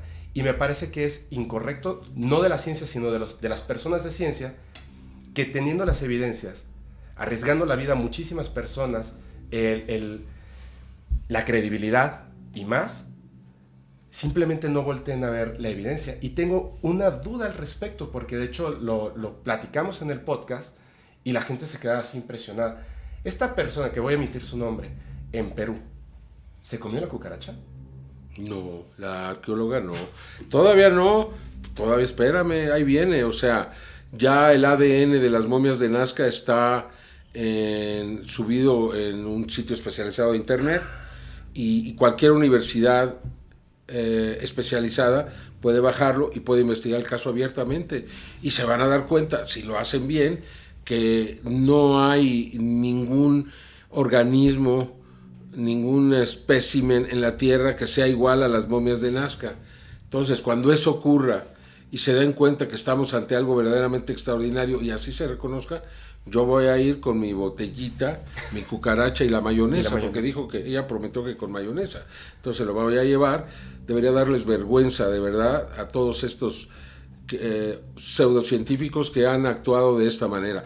En Perú, a los, al tercer día, lo íbamos a conocer dos días después, ya estaban diciendo que yo había llevado estos cuerpos a un taller en Nazca, que había cortado los dedos, este, el pulgar y el meñique, y se los había puesto en la parte superior y había simulado que eran y que había pintado de blanco para simular toda la toda la aberración que yo había hecho, ¿no? Entonces, ¿tú crees? O sea, ¿tú crees que yo este, podría hacer eso?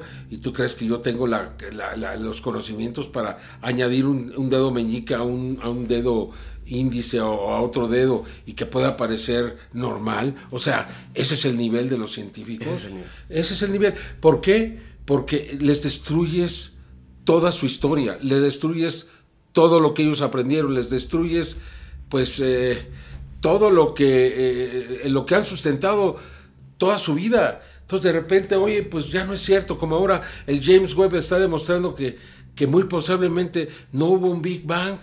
Entonces todo el mundo está así confundido, decir, bueno, ¿qué? Y ahora también hay extraterrestres, bueno, ¿qué? Entonces no sé nada, pues no, no sabes nada. Y esa es la terrible verdad, esa es la terrible verdad. Pero el tiempo va a poner a todo el mundo en su lugar. Claro. Yo siempre lo dije, ¿no?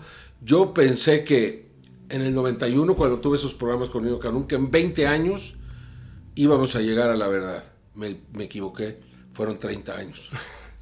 Pero está llegando, la verdad está llegando, la gente está hablando, este fenómeno se manifiesta y este fenómeno está cada vez más cerca de nosotros. Y es un fenómeno auténtico y pues yo nunca he mentido y tengo el, el orgullo y el honor, el honor de decirlo, ¿no? Yo nunca he mentido. Y tampoco nunca he realizado un fraude. Ah, otro fraude, otro fraude. Había una página de un señor, ¿cómo se llamaba? A- a- Alejandro Sáenz. Ajá. Y yo sí lo digo porque era un piloto de Aeroméxico, alcohólico, que dedicó toda una página, llevaba 40 fraudes de Maussan y contando. O sea, hermano, yo soy periodista. En primer lugar, yo no creo casos, yo no los hago, yo los investigo, yo los reporto, no los hago yo. A ver, dime una sola vez que se haya demostrado que yo falsifiqué algo. Nunca. Nunca. Por eso, no sé, conmigo no se la acaban, hermano, porque yo he sido un hombre absolutamente ético, he sido un periodista arriesgado, si tú quieres, pero que nunca ha dejado de decir la verdad. Claro. Y, el súper tiempo, y el tiempo lo está demostrando. Así es, así es. De hecho, en, en, el, en el podcast, o sea, hay personas que han querido comentar algunas cosas al respecto. Y les digo, discúlpame, pero no. O sea, como humanos podemos equivocarnos, pero si yo recibo un correo electrónico con una supuesta evidencia y me están contando una historia y de repente hablo de esto, pero no es cierto, yo no falsifiqué ninguna evidencia. Así es, si así fuera. Pero te digo, a ver, dime qué caso se haya demostrado que no fue real de todos los que se... Inclusive, yo te muestro ahorita las fotografías, el caso de la, eh, del slide que se presentó en el auditorio Ajá. de un posible ser extraterrestre que de acuerdo a la placa que estaba ahí era un niño de dos años que había sido encontrado en una tumba en 1896. Yo tengo la fotografía de ese niño. no tiene nada que ver. Claro. No tiene nada que Una placa no demuestra si un cuerpo es real o es falso. No lo demuestra. Exactamente, O sea, el, el tamaño de ese cuerpo era de 120 centímetros. Si hubiera sido un niño de dos años, tendría que haber sido de 76 centímetros. Hay una diferencia enorme. Y si tú ves los detalles, pues que si me permites, se los voy a mostrar aquí. Sí, por favor, gracias. Para que veas cómo, cómo se mueven las cosas. Es que cómo van cambiando mientras la... Yo he visto a creadores de contenido, que voy a omitir el nombre, la verdad, porque esta persona no me parece correcto lo que hace, que mostró evidencia falsa de un supuesto chat con una persona hablando de- del ser de Metepec. Y me parece, además de que está el ser de Metepec. O sea, me parece súper grosero, me parece algo detestable que una persona pueda pagar o crear evidencia falsa para desmentir a un periodista verdadero. No sé. Es- Este, es- en este, este momento se llama felicidad. aquí está la fotografía real. Ahorita te lo voy a pasar para que la gente lo vea. Muy bien. Aquí está toda la historia escrita y aquí está el cuerpo del ser. Wow. Este es el ser que se encontró por el señor Palmer en 1896. Como, como señala la placa, aquí están los documentos y, y aquí está el cuerpo de- de- del ser que yo presenté. Sí, ¿Hay alguna similitud? Te lo voy a mandar sí, por para favor. que tú lo veas, ¿no? Y este y, y se lo puedas presentar a la gente, al menos las imágenes. Claro, claro, con y gusto. este porque creo que pues realmente que no se vale, ¿no? Y cuando yo quise demostrar esto en los Estados Unidos, me dijeron, el caso ya está cerrado. Dije, "Ah, caray, El caso ya está cerrado. Pues no lo tengo en español. Eh, Si me dices tu correo, Sí, está facilísimo. Fepo, arroba podcastparanormal.com. pues este, mira, te lo voy a mandar en inglés. Sí, sí, sí, está perfecto. Porque eh, no lo tengo en español, fíjate, como lo hice casi para allá. A ver, ¿me dices? ¿El correo? ¿Quiere que lo apunte Sí. yo? Sí. Si quiere, a ver, le pido aquí a Alex. Alex, por favor, puedes apuntar el correo y le pasas su Y ahí se los enseña, enséñale las imágenes nada más a las personas para que vean cómo un caso real lo, lo encuentran un elemento que pueden, por ejemplo, yo creo, si me preguntas, que ese cuerpo que fue puesto en un museo y esta persona tomó la fotografía, fue poco después del caso de Roswell, fue uno o dos meses después. Yo creo que estaban eh, experimentando a ver si podían poner un cuerpo de un extraterrestre que pudiese pasar por el cuerpo de un niño humano, que fue la placa que pusieron ahí. Es una hipótesis de mi parte, posiblemente esté equivocado, porque no encuentro otra razón por la que hayan puesto ese letrero en ese cuerpo. Pero de que lo que está ahí no es lo que dice que está ahí, eso se los demuestro con las imágenes y la investigación. Ahí están los documentos, ahí está todo lo que yo encontré y pues eh, creo que habla por sí solo, ¿no? Y de hecho, cu- cuando estaba el este. Ahí está, ya está listo para mandarse. Ah, pues mándalo.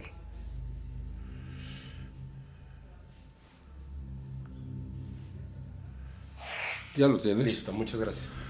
De hecho, cuando, cuando se hablaba de, de esto de, eh, de lo que pasó en Roswell y también en, en Aztec, ah, hubo personas que al principio dicen que al ver los cuerpos a lo lejos, cuando ya los tenían en estas, eh, en estas, en estas cosas, ¿no? ¿En camillas? Eh, no, cuando ya los tenían en los contenedores, cuando los vieron, de principio pensaron que eran niños, hasta que los vieron de cerca. Así es. Quizá ahí la- el experimento podrían hacer pasar a un ser extraterrestre por un niño. Quizá lo pusieron un par de semanas, le pusieron esa placa que correspondía a otro cuerpo, claramente el cuerpo que te estoy presentando, y de esa manera es como, eh, pues, en 1947 quisieron este, experimentar con los cuerpos que ellos habían recuperado y, y- y con la posibilidad de que la gente los confundiera con niños, si le ponías ahí un letrero que dijera, esto es un niño, y la gente no reclamara y no dijera, oye, esto no es un niño, y menos un niño de dos años. Eso es, una- es una de las cosas que me parecen súper extrañas, de cómo el público acepta las cosas, Así es. aunque, aunque la evidencia, o sea, tienes ahí el extraterrestre Si y le pones una plaquita. le hubieras puesto esto es un gato, a ver qué Ah. hubieran dicho, ¿no? Exacto. O como las muestras de- del material genético de las momias de Nazca, donde dicen, ah, bueno, pero tiene un veintitantos por ciento de humano. O, sea, ¿eso qué? Eso no está demostrando que sean humanos. Está demostrando que no son humanos. Es de hecho lo contrario, ¿no? Pero ya, yo ya no pierdo el tiempo con eso. ¿eh? Yo ya te, lo digo, ya, ya no me importa y creo que pues eso está quedando atrás. Sí. Ahora que, que, ya los pilotos, ahora que ya se está hablando abiertamente del fenómeno, todo eso está quedando atrás. Tengo una duda muy importante, porque eso es algo a lo mejor que suena eh, como una conspiración.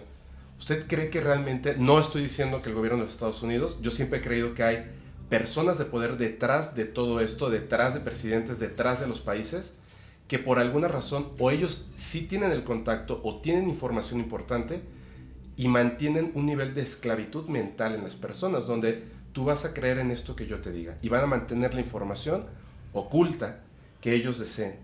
¿Usted cree que existan personas de poder que nos ocultan la verdad a plena vista? Sí, claro. Sí, claro. Aquí en México no. En México las autoridades mexicanas están muy lejos de todo esto. No tienen ni idea. para acabar pronto. Eh, en los Estados Unidos eh, son unos cuantos. O sea, en 1947 se creó un grupo llamado Majestic 12. Había seis científicos y seis militares. Y esto ocurrió porque eh, pues estaban viendo que se estaban estrellando estos objetos y tenía que crearse un grupo de científicos y militares que lo pudieran manejar, porque se consideró, por alguna razón, se ha especulado mucho, que no era conveniente que esta verdad saliera a la luz, que podría causar temor, que podría causar miedo, que podría causar este, bueno, miedo y temor es lo mismo, que podría causar este, un, caos pues, social. un caos social, que las bolsas cayeran, que las religiones se destruyeran. Entonces, eh, es una de las posibilidades.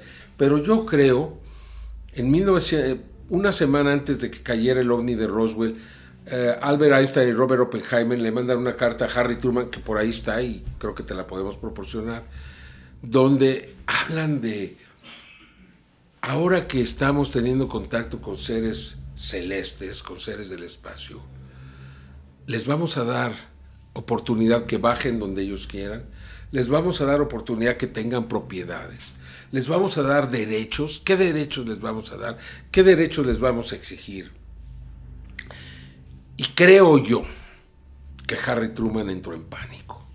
O sea, no, o sea, si hace 70 años, 75, no sabían qué hacer con, con algo así, con las leyes, pues ahora todavía no lo sabemos, ¿no? Entonces, creo que eso detuvo cualquier posibilidad de que se revelara lo que estaba ocurriendo, la recuperación de naves, de cuerpos, o sea, este, no supieron cómo manejarlo. Y lo que dijeron es, vamos a esperar, si estos seres no se manifiestan, porque hasta este momento no lo habían hecho, no se manifiestan como un peligro, no son peligrosos, no nos atacan, no nos hacen nada, pues vamos a dejarlo ahí vamos a tratar de ignorarlo, vamos a tratar de evitarlo, vamos a ocultarlo hasta que, hasta que, no sea, hasta que sea posible. Y eso fue posible por 75 años, hermano. Hasta ahora que trascendió, el señor Chris Mellon obtiene tres videos, los lleva al New York Times, estos videos demuestran, grabados por, por pilotos militares, demuestran que, que esto no es de la Tierra, esto hace que los congresistas reciban a los pilotos, hablen con ellos y, se, conmueven los congresistas de lo que escuchan, de cómo estos hombres calificados eh, para volar, gente muy inteligente, muy capaz, hablan de tecnología que puede girar, que se puede volar a 50 mil kilómetros por hora, se puede detener en seco, puede dar vueltas en, de 90 grados, eh, puede meterse al agua, puede salir del agua, puede volar muy rápido debajo del agua, etcétera. Todos esos elementos no existían en la Tierra. No, pues hay que ver si son chinos o rusos. Evidentemente no lo fueron y ahora pues no hay, que, no hay otra que aceptar que estamos siendo visitados. Pero eh, pues tomó todo este tiempo porque fue tan efectiva la, el lavado de cerebro, el descrédito que se le en el cual se envolvió este fenómeno, que nadie se quería involucrar con él. cualquier científico, cualquier político, le, quemaba las manos. No, aléjate de eso, no, no, te va a desacreditar. Un piloto, si hablaba de un avistamiento, le quitaban su licencia para volar porque estaba loco. No es que, no es que pensaban que estaba diciendo la verdad, sino el tipo se volvió loco, ya está viendo naves. Pues cómo lo vamos a dejar volar y llevar a 200 gentes ahí bajo su responsabilidad. Todos los pilotos decidieron hablar, veían las cosas, no, mejor no digo nada.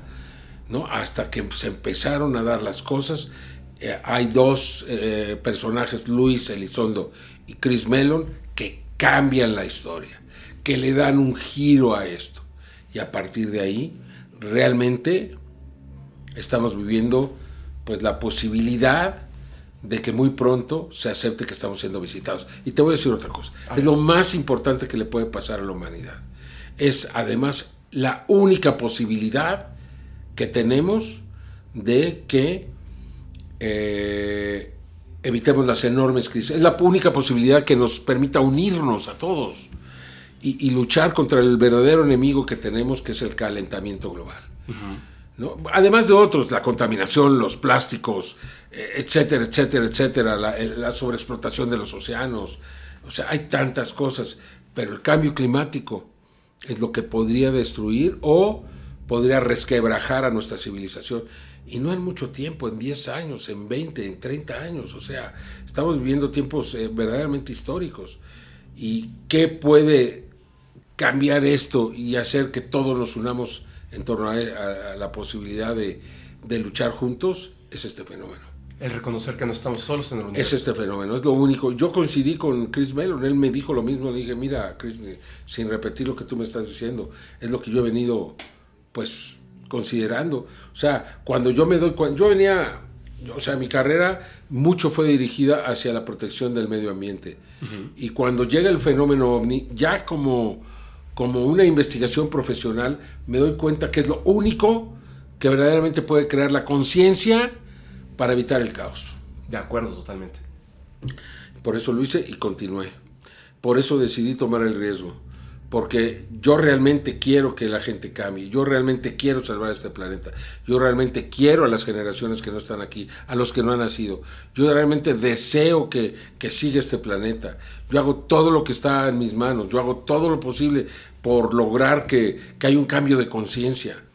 Y yo sé que esto va dirigido a los jóvenes, ojalá y que ellos estén escuchando ahora, ojalá y que escuchen porque son los que más van a sufrir ustedes, o sea, en 20, 30 años este mundo puede ser un, verdadero infierno. O sea, lo que está pasando en Europa, lo que está pasando en Pakistán, el diluvio, en la mitad de todo el país bajo el agua. Te puedes, imagínate la mitad de México bajo el agua, hermano. Imagínate que tu casa, que tú no pudieras llegar porque hay un charco. Hoy no es muy alto, pues es como de 40, 50 centímetros. ¿Y qué haces? ¿Y cómo vives? ¿Y cómo te transportas? y entonces vienen las enfermedades y viene esto y viene el otro. Pues ese es un ejemplo de lo que puede pasar. Los incendios, tantos incendios en tantos lugares, el calor. Son tantas cosas ¿no? que, que realmente a mí me, me, preocupan mucho. Y creo que, eh, que poder establecer comunicación con estas inteligencias podría ayudarnos a evitar el colapso. ¿Qué debemos hacer? para ayudar a, a, ese contacto. Reconocer que el fenómeno es real, los gobiernos lo reconozcan como tal, lo, si lo quieren investigar, que lo investiguen, pero que empiecen a hacer un esfuerzo por iniciar un proceso de comunicación. Ellos van a responder, ellos lo desean, ellos están aquí, ellos se están acercando, ellos tienen su propia agenda. Tratemos de hablar con ellos. O sea, si logramos este intercambio de ida y vuelta, cuando se reciba la primera respuesta, ese es el shock, ¿eh? el shock no va a venir cuando digas, sí hay seres, ¿no? Ya la gente ya lo aceptó, ahí están, sí, ahí están. Pero podemos hablar con ellos, cuando podamos realmente comunicarnos, ahí sí nos vamos a impactar, ahí sí va a venir la, la revolución. Y entonces muchos más van a querer comunicarse. Y entonces los gobiernos van a decir, perdón, ahora tenemos que ordenarnos poco a poco, uno por uno, o se va a crear un comité para que se pueda comunicar, todo lo demás está prohibido, para que, pero esto ya nos obligó a unirnos, ¿no? ¿Y qué, qué tendríamos que decirles? Bueno, este, pues, eh, que nos digan qué está pasando en nuestro mundo, que nos digan que ellos, lo que ellos consideran, que, qué es lo que están viendo eh, realmente, qué podríamos hacer para evitar que se siga, nos van a decir que evitemos los, dióxidos de carbono, pero debe haber otras maneras, debe haber caminos, mecanismos, trucos, ideas, avances científicos que podríamos utilizar para, para evitar el colapso, ¿no? Y, creo que ellos podrían decirnos, yo la primer, ¿cuál es la primera pregunta que le harías tú a un extraterrestre? ¿Cómo lograron sobrevivir? ¿Cómo lograron superar una situación como la que estamos atravesando ahora? ¿Cómo lo hicieron?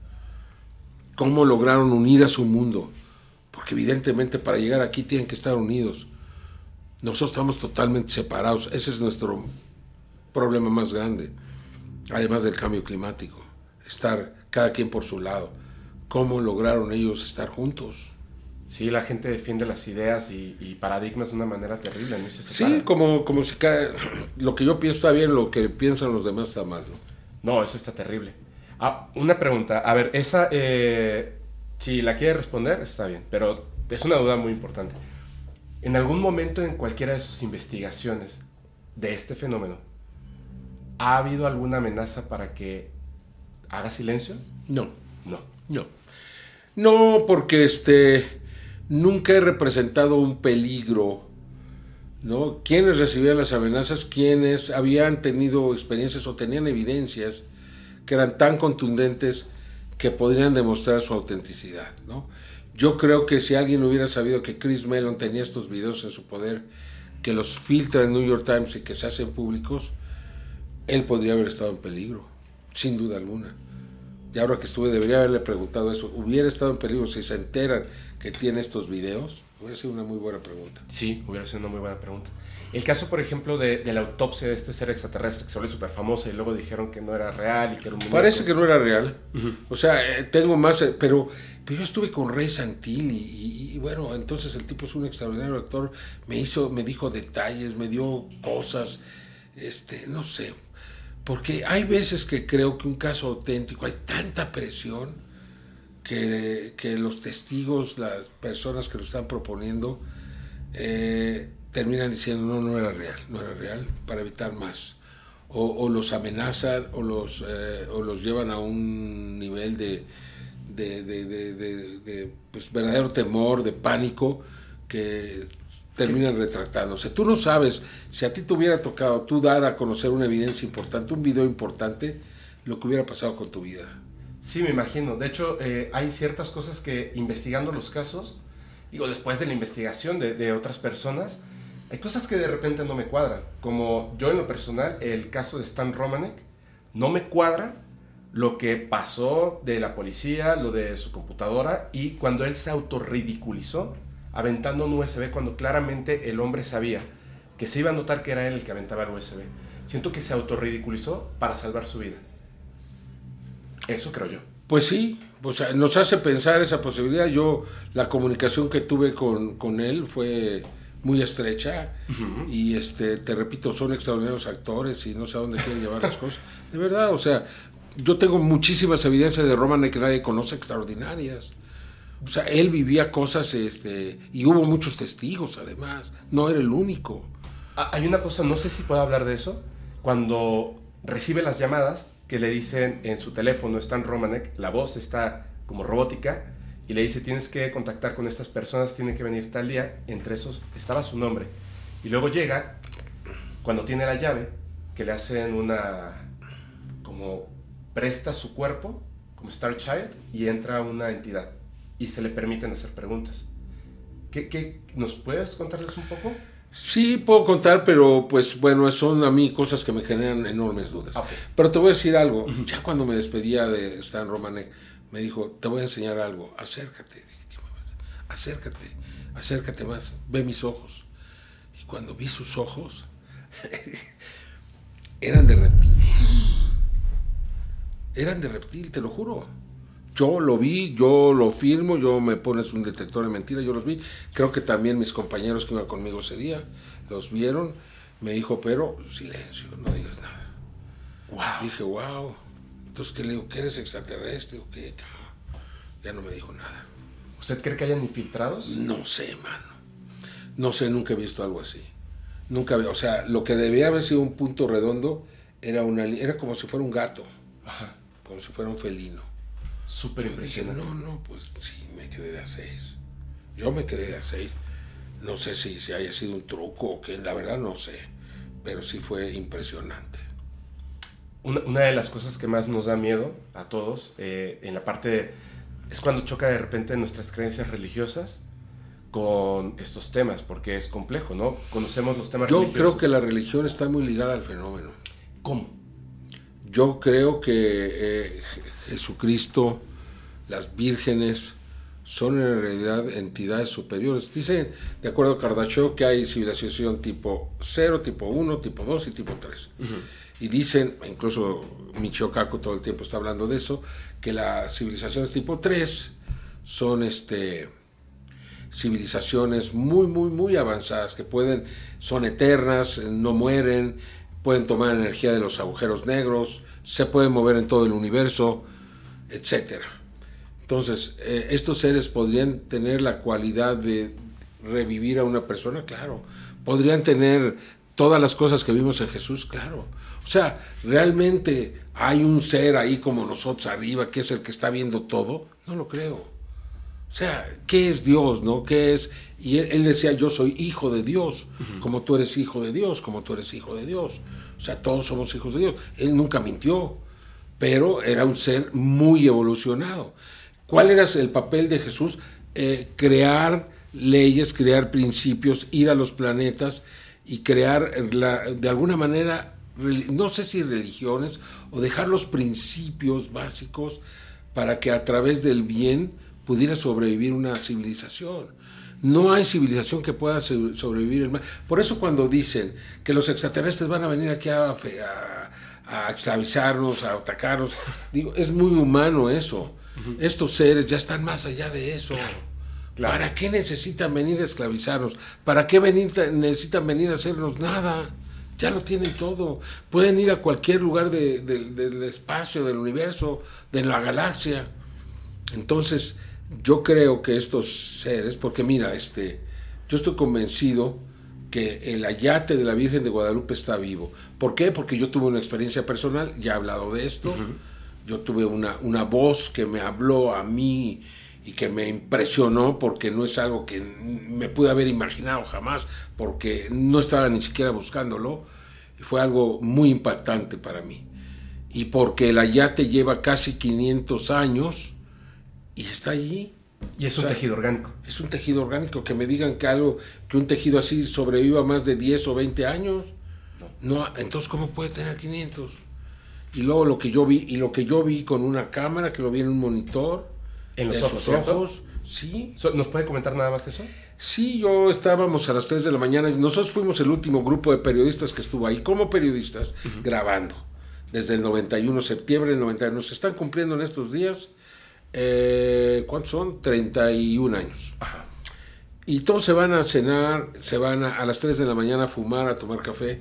Yo me quedo solo con la Virgen y empiezo a ver en un monitor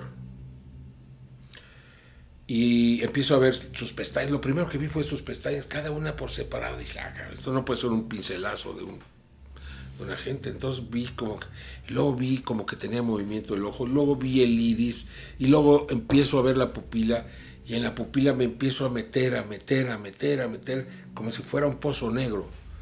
Y súbitamente, y lo recuerdo perfecto, aquí, en esta parte, resuena una voz muy intensa que me dice, ¿qué quieres de mí? Pero enojada.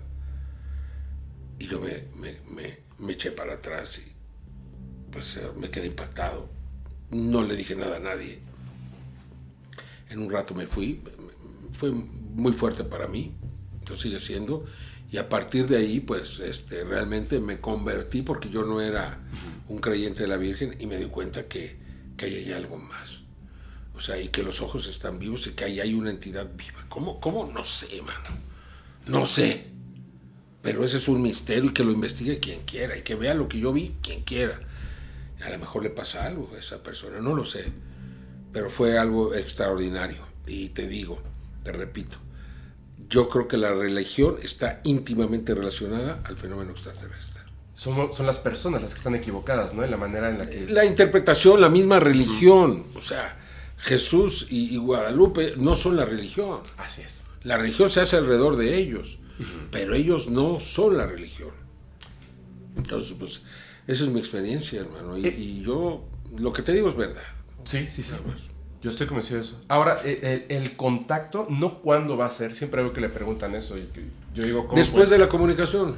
Pero ¿cómo va a ser para las personas? O sea, no me refiero a los científicos, no me refiero al gobierno, me refiero a, la gente como nosotros que estamos en casa, comiendo con nuestra mamá, con nuestro papá, y que no tomamos esas decisiones. ¿Cómo vamos a vivir nosotros ese contacto? ¿Cómo se lo imagina? comunicación. O sea, tenemos que comunicarnos y a partir, no, no sé, no, no me lo puedo imaginar porque es algo que no ha sucedido y nadie sabe, ¿no? Pero a través de la comunicación yo creo que podemos ir acercándonos y un día, una vez que ya estemos comunicados, podemos tener un encuentro ser a ser o, o una delegación de humanos o, o que bajen con, con tranquilidad y con libertad y que se puedan mover y que les demos esos derechos, que les demos esos derechos de los que hablaba Einstein en 1947, que ellos puedan estar en la Tierra con tranquilidad, porque todavía muchas veces son atacados, ¿no? Ellos no pueden estar tranquilos, somos salvajes aquí. Entonces, es una muy buena pregunta para la cual todavía no hay una respuesta. Y quien te la quiera decir, pues entonces o es un iluminado o es un charlatán. Así es. En, en ese, en ese caso, por ejemplo, obviamente sí, sí, sí, eso sí nos puede decir, sí son benévolos. Eso es. Yo no creo que sean ni benévolos ni malévolos. Yo creo que tienen sus propios intereses. Yo creo que lograron sobrevivir, lograron su propio desarrollo. Eh, ¿Por qué están en la Tierra? Porque la vida inteligente, aunque es común, digo, aunque hay formas, debe haber muchos sistemas solares sin vida inteligente. Muchísimo, sí. Entonces, que haya un planeta donde existe esa vida, pues hay que cuidarlo. Hay que cuidarlo, hay que permitir, hay que ayudarlo. Si ellos lo quieren, si ellos lo piden, si ellos se comprometen. No nada más van a llegar aquí y nos van a empezar a ayudar porque ellos quieren ayudarnos, no. Yo creo que tiene que haber esta comunicación. Mira, ellos lo han estado intentando de muchas formas. Los crop circles son un intento de comunicación. Bárbaro. Eh, los sonidos son otro intento de comunicación.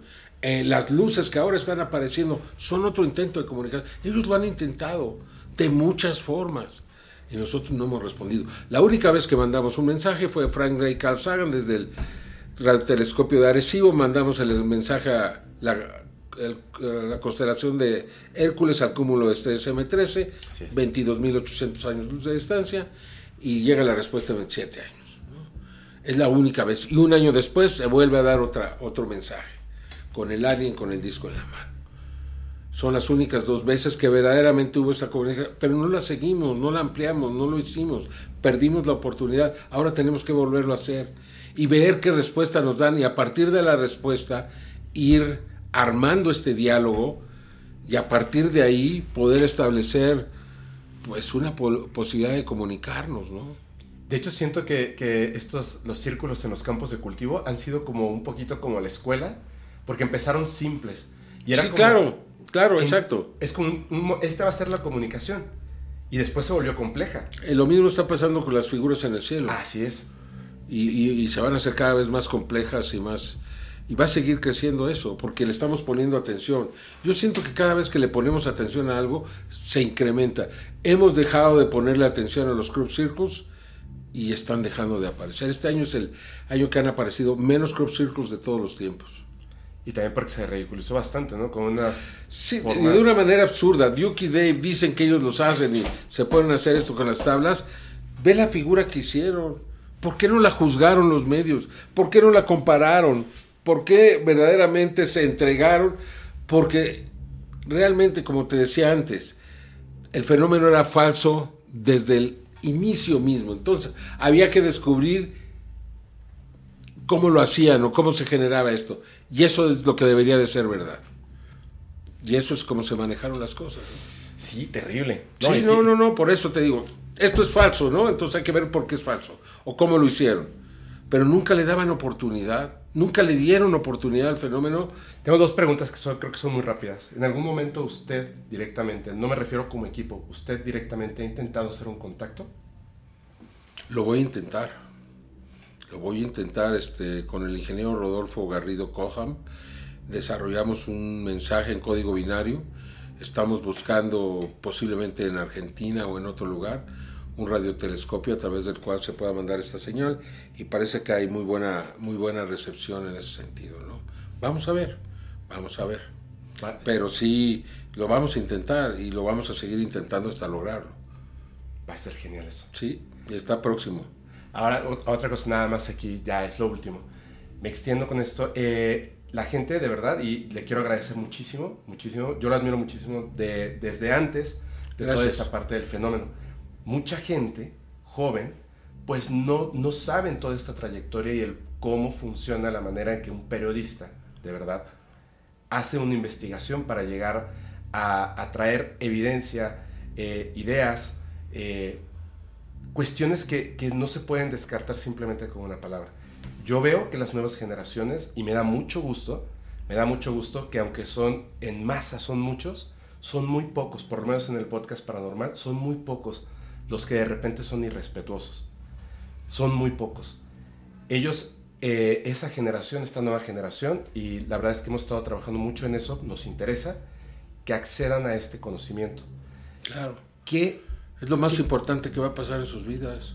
¿Qué consejo le daría? Fíjate, ya no, en el futuro ya no va a ser antes o después de Cristo, va a ser antes del contacto y después del contacto. Wow, qué frase. Entonces, imagínate la, la, relevancia que va a tener para ellos. Entonces, me preguntas. Sí. ¿Qué consejo le daría a estas personas de 14 años que viven totalmente distinto de nosotros? Ellos están en redes sociales, todo es muy rápido, las cosas cambian, se someten a ideas de todos lados hay muchísimas evidencias falsas. En primer lugar, que se eduquen bien, que sean verdaderos profesionales en lo que vayan a hacer, que traten de, darle sentido a sus vidas, ¿no? Que, tengan un propósito, ¿no?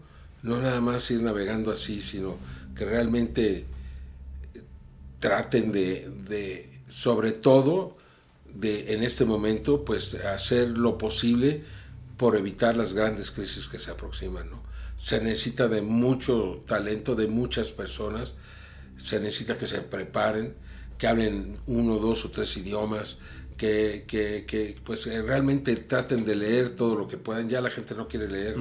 Es muy bueno porque te desarrolla las neuronas, te, te, da mucha cultura, te da muchos principios, te, da, te hace una manera de pensar. Entonces traten de hacerlo. Traten, la lectura clásica, no les digo nada que lean en particular, que traten de ser este, verdaderos profesionales y que traten de ser los mejores en lo que hagan, que, que, se esfuercen, que trabajen todos los días, que aunque tarden las cosas llegan y finalmente eh, todo tiene su, su, reconocimiento. Ahorita me está llegando a mí, me está llegando a mí. Y no te he hablado de lo que estoy haciendo en el campo de la salud porque es asombroso. Lo que estamos haciendo en el campo de la salud. Más adelante, si tú quieres, te doy otra entrevista ya dirigido hacia lo que estamos haciendo para salvar a gente. Si estamos logrando cosas increíbles, estamos enfermedades incurables, los estamos este, logrando vencer. La esclerosis, la miastemia, la artritis, las enfermedades autoinmunes, la diabetes, las enfermedades cardíacas, los cánceres.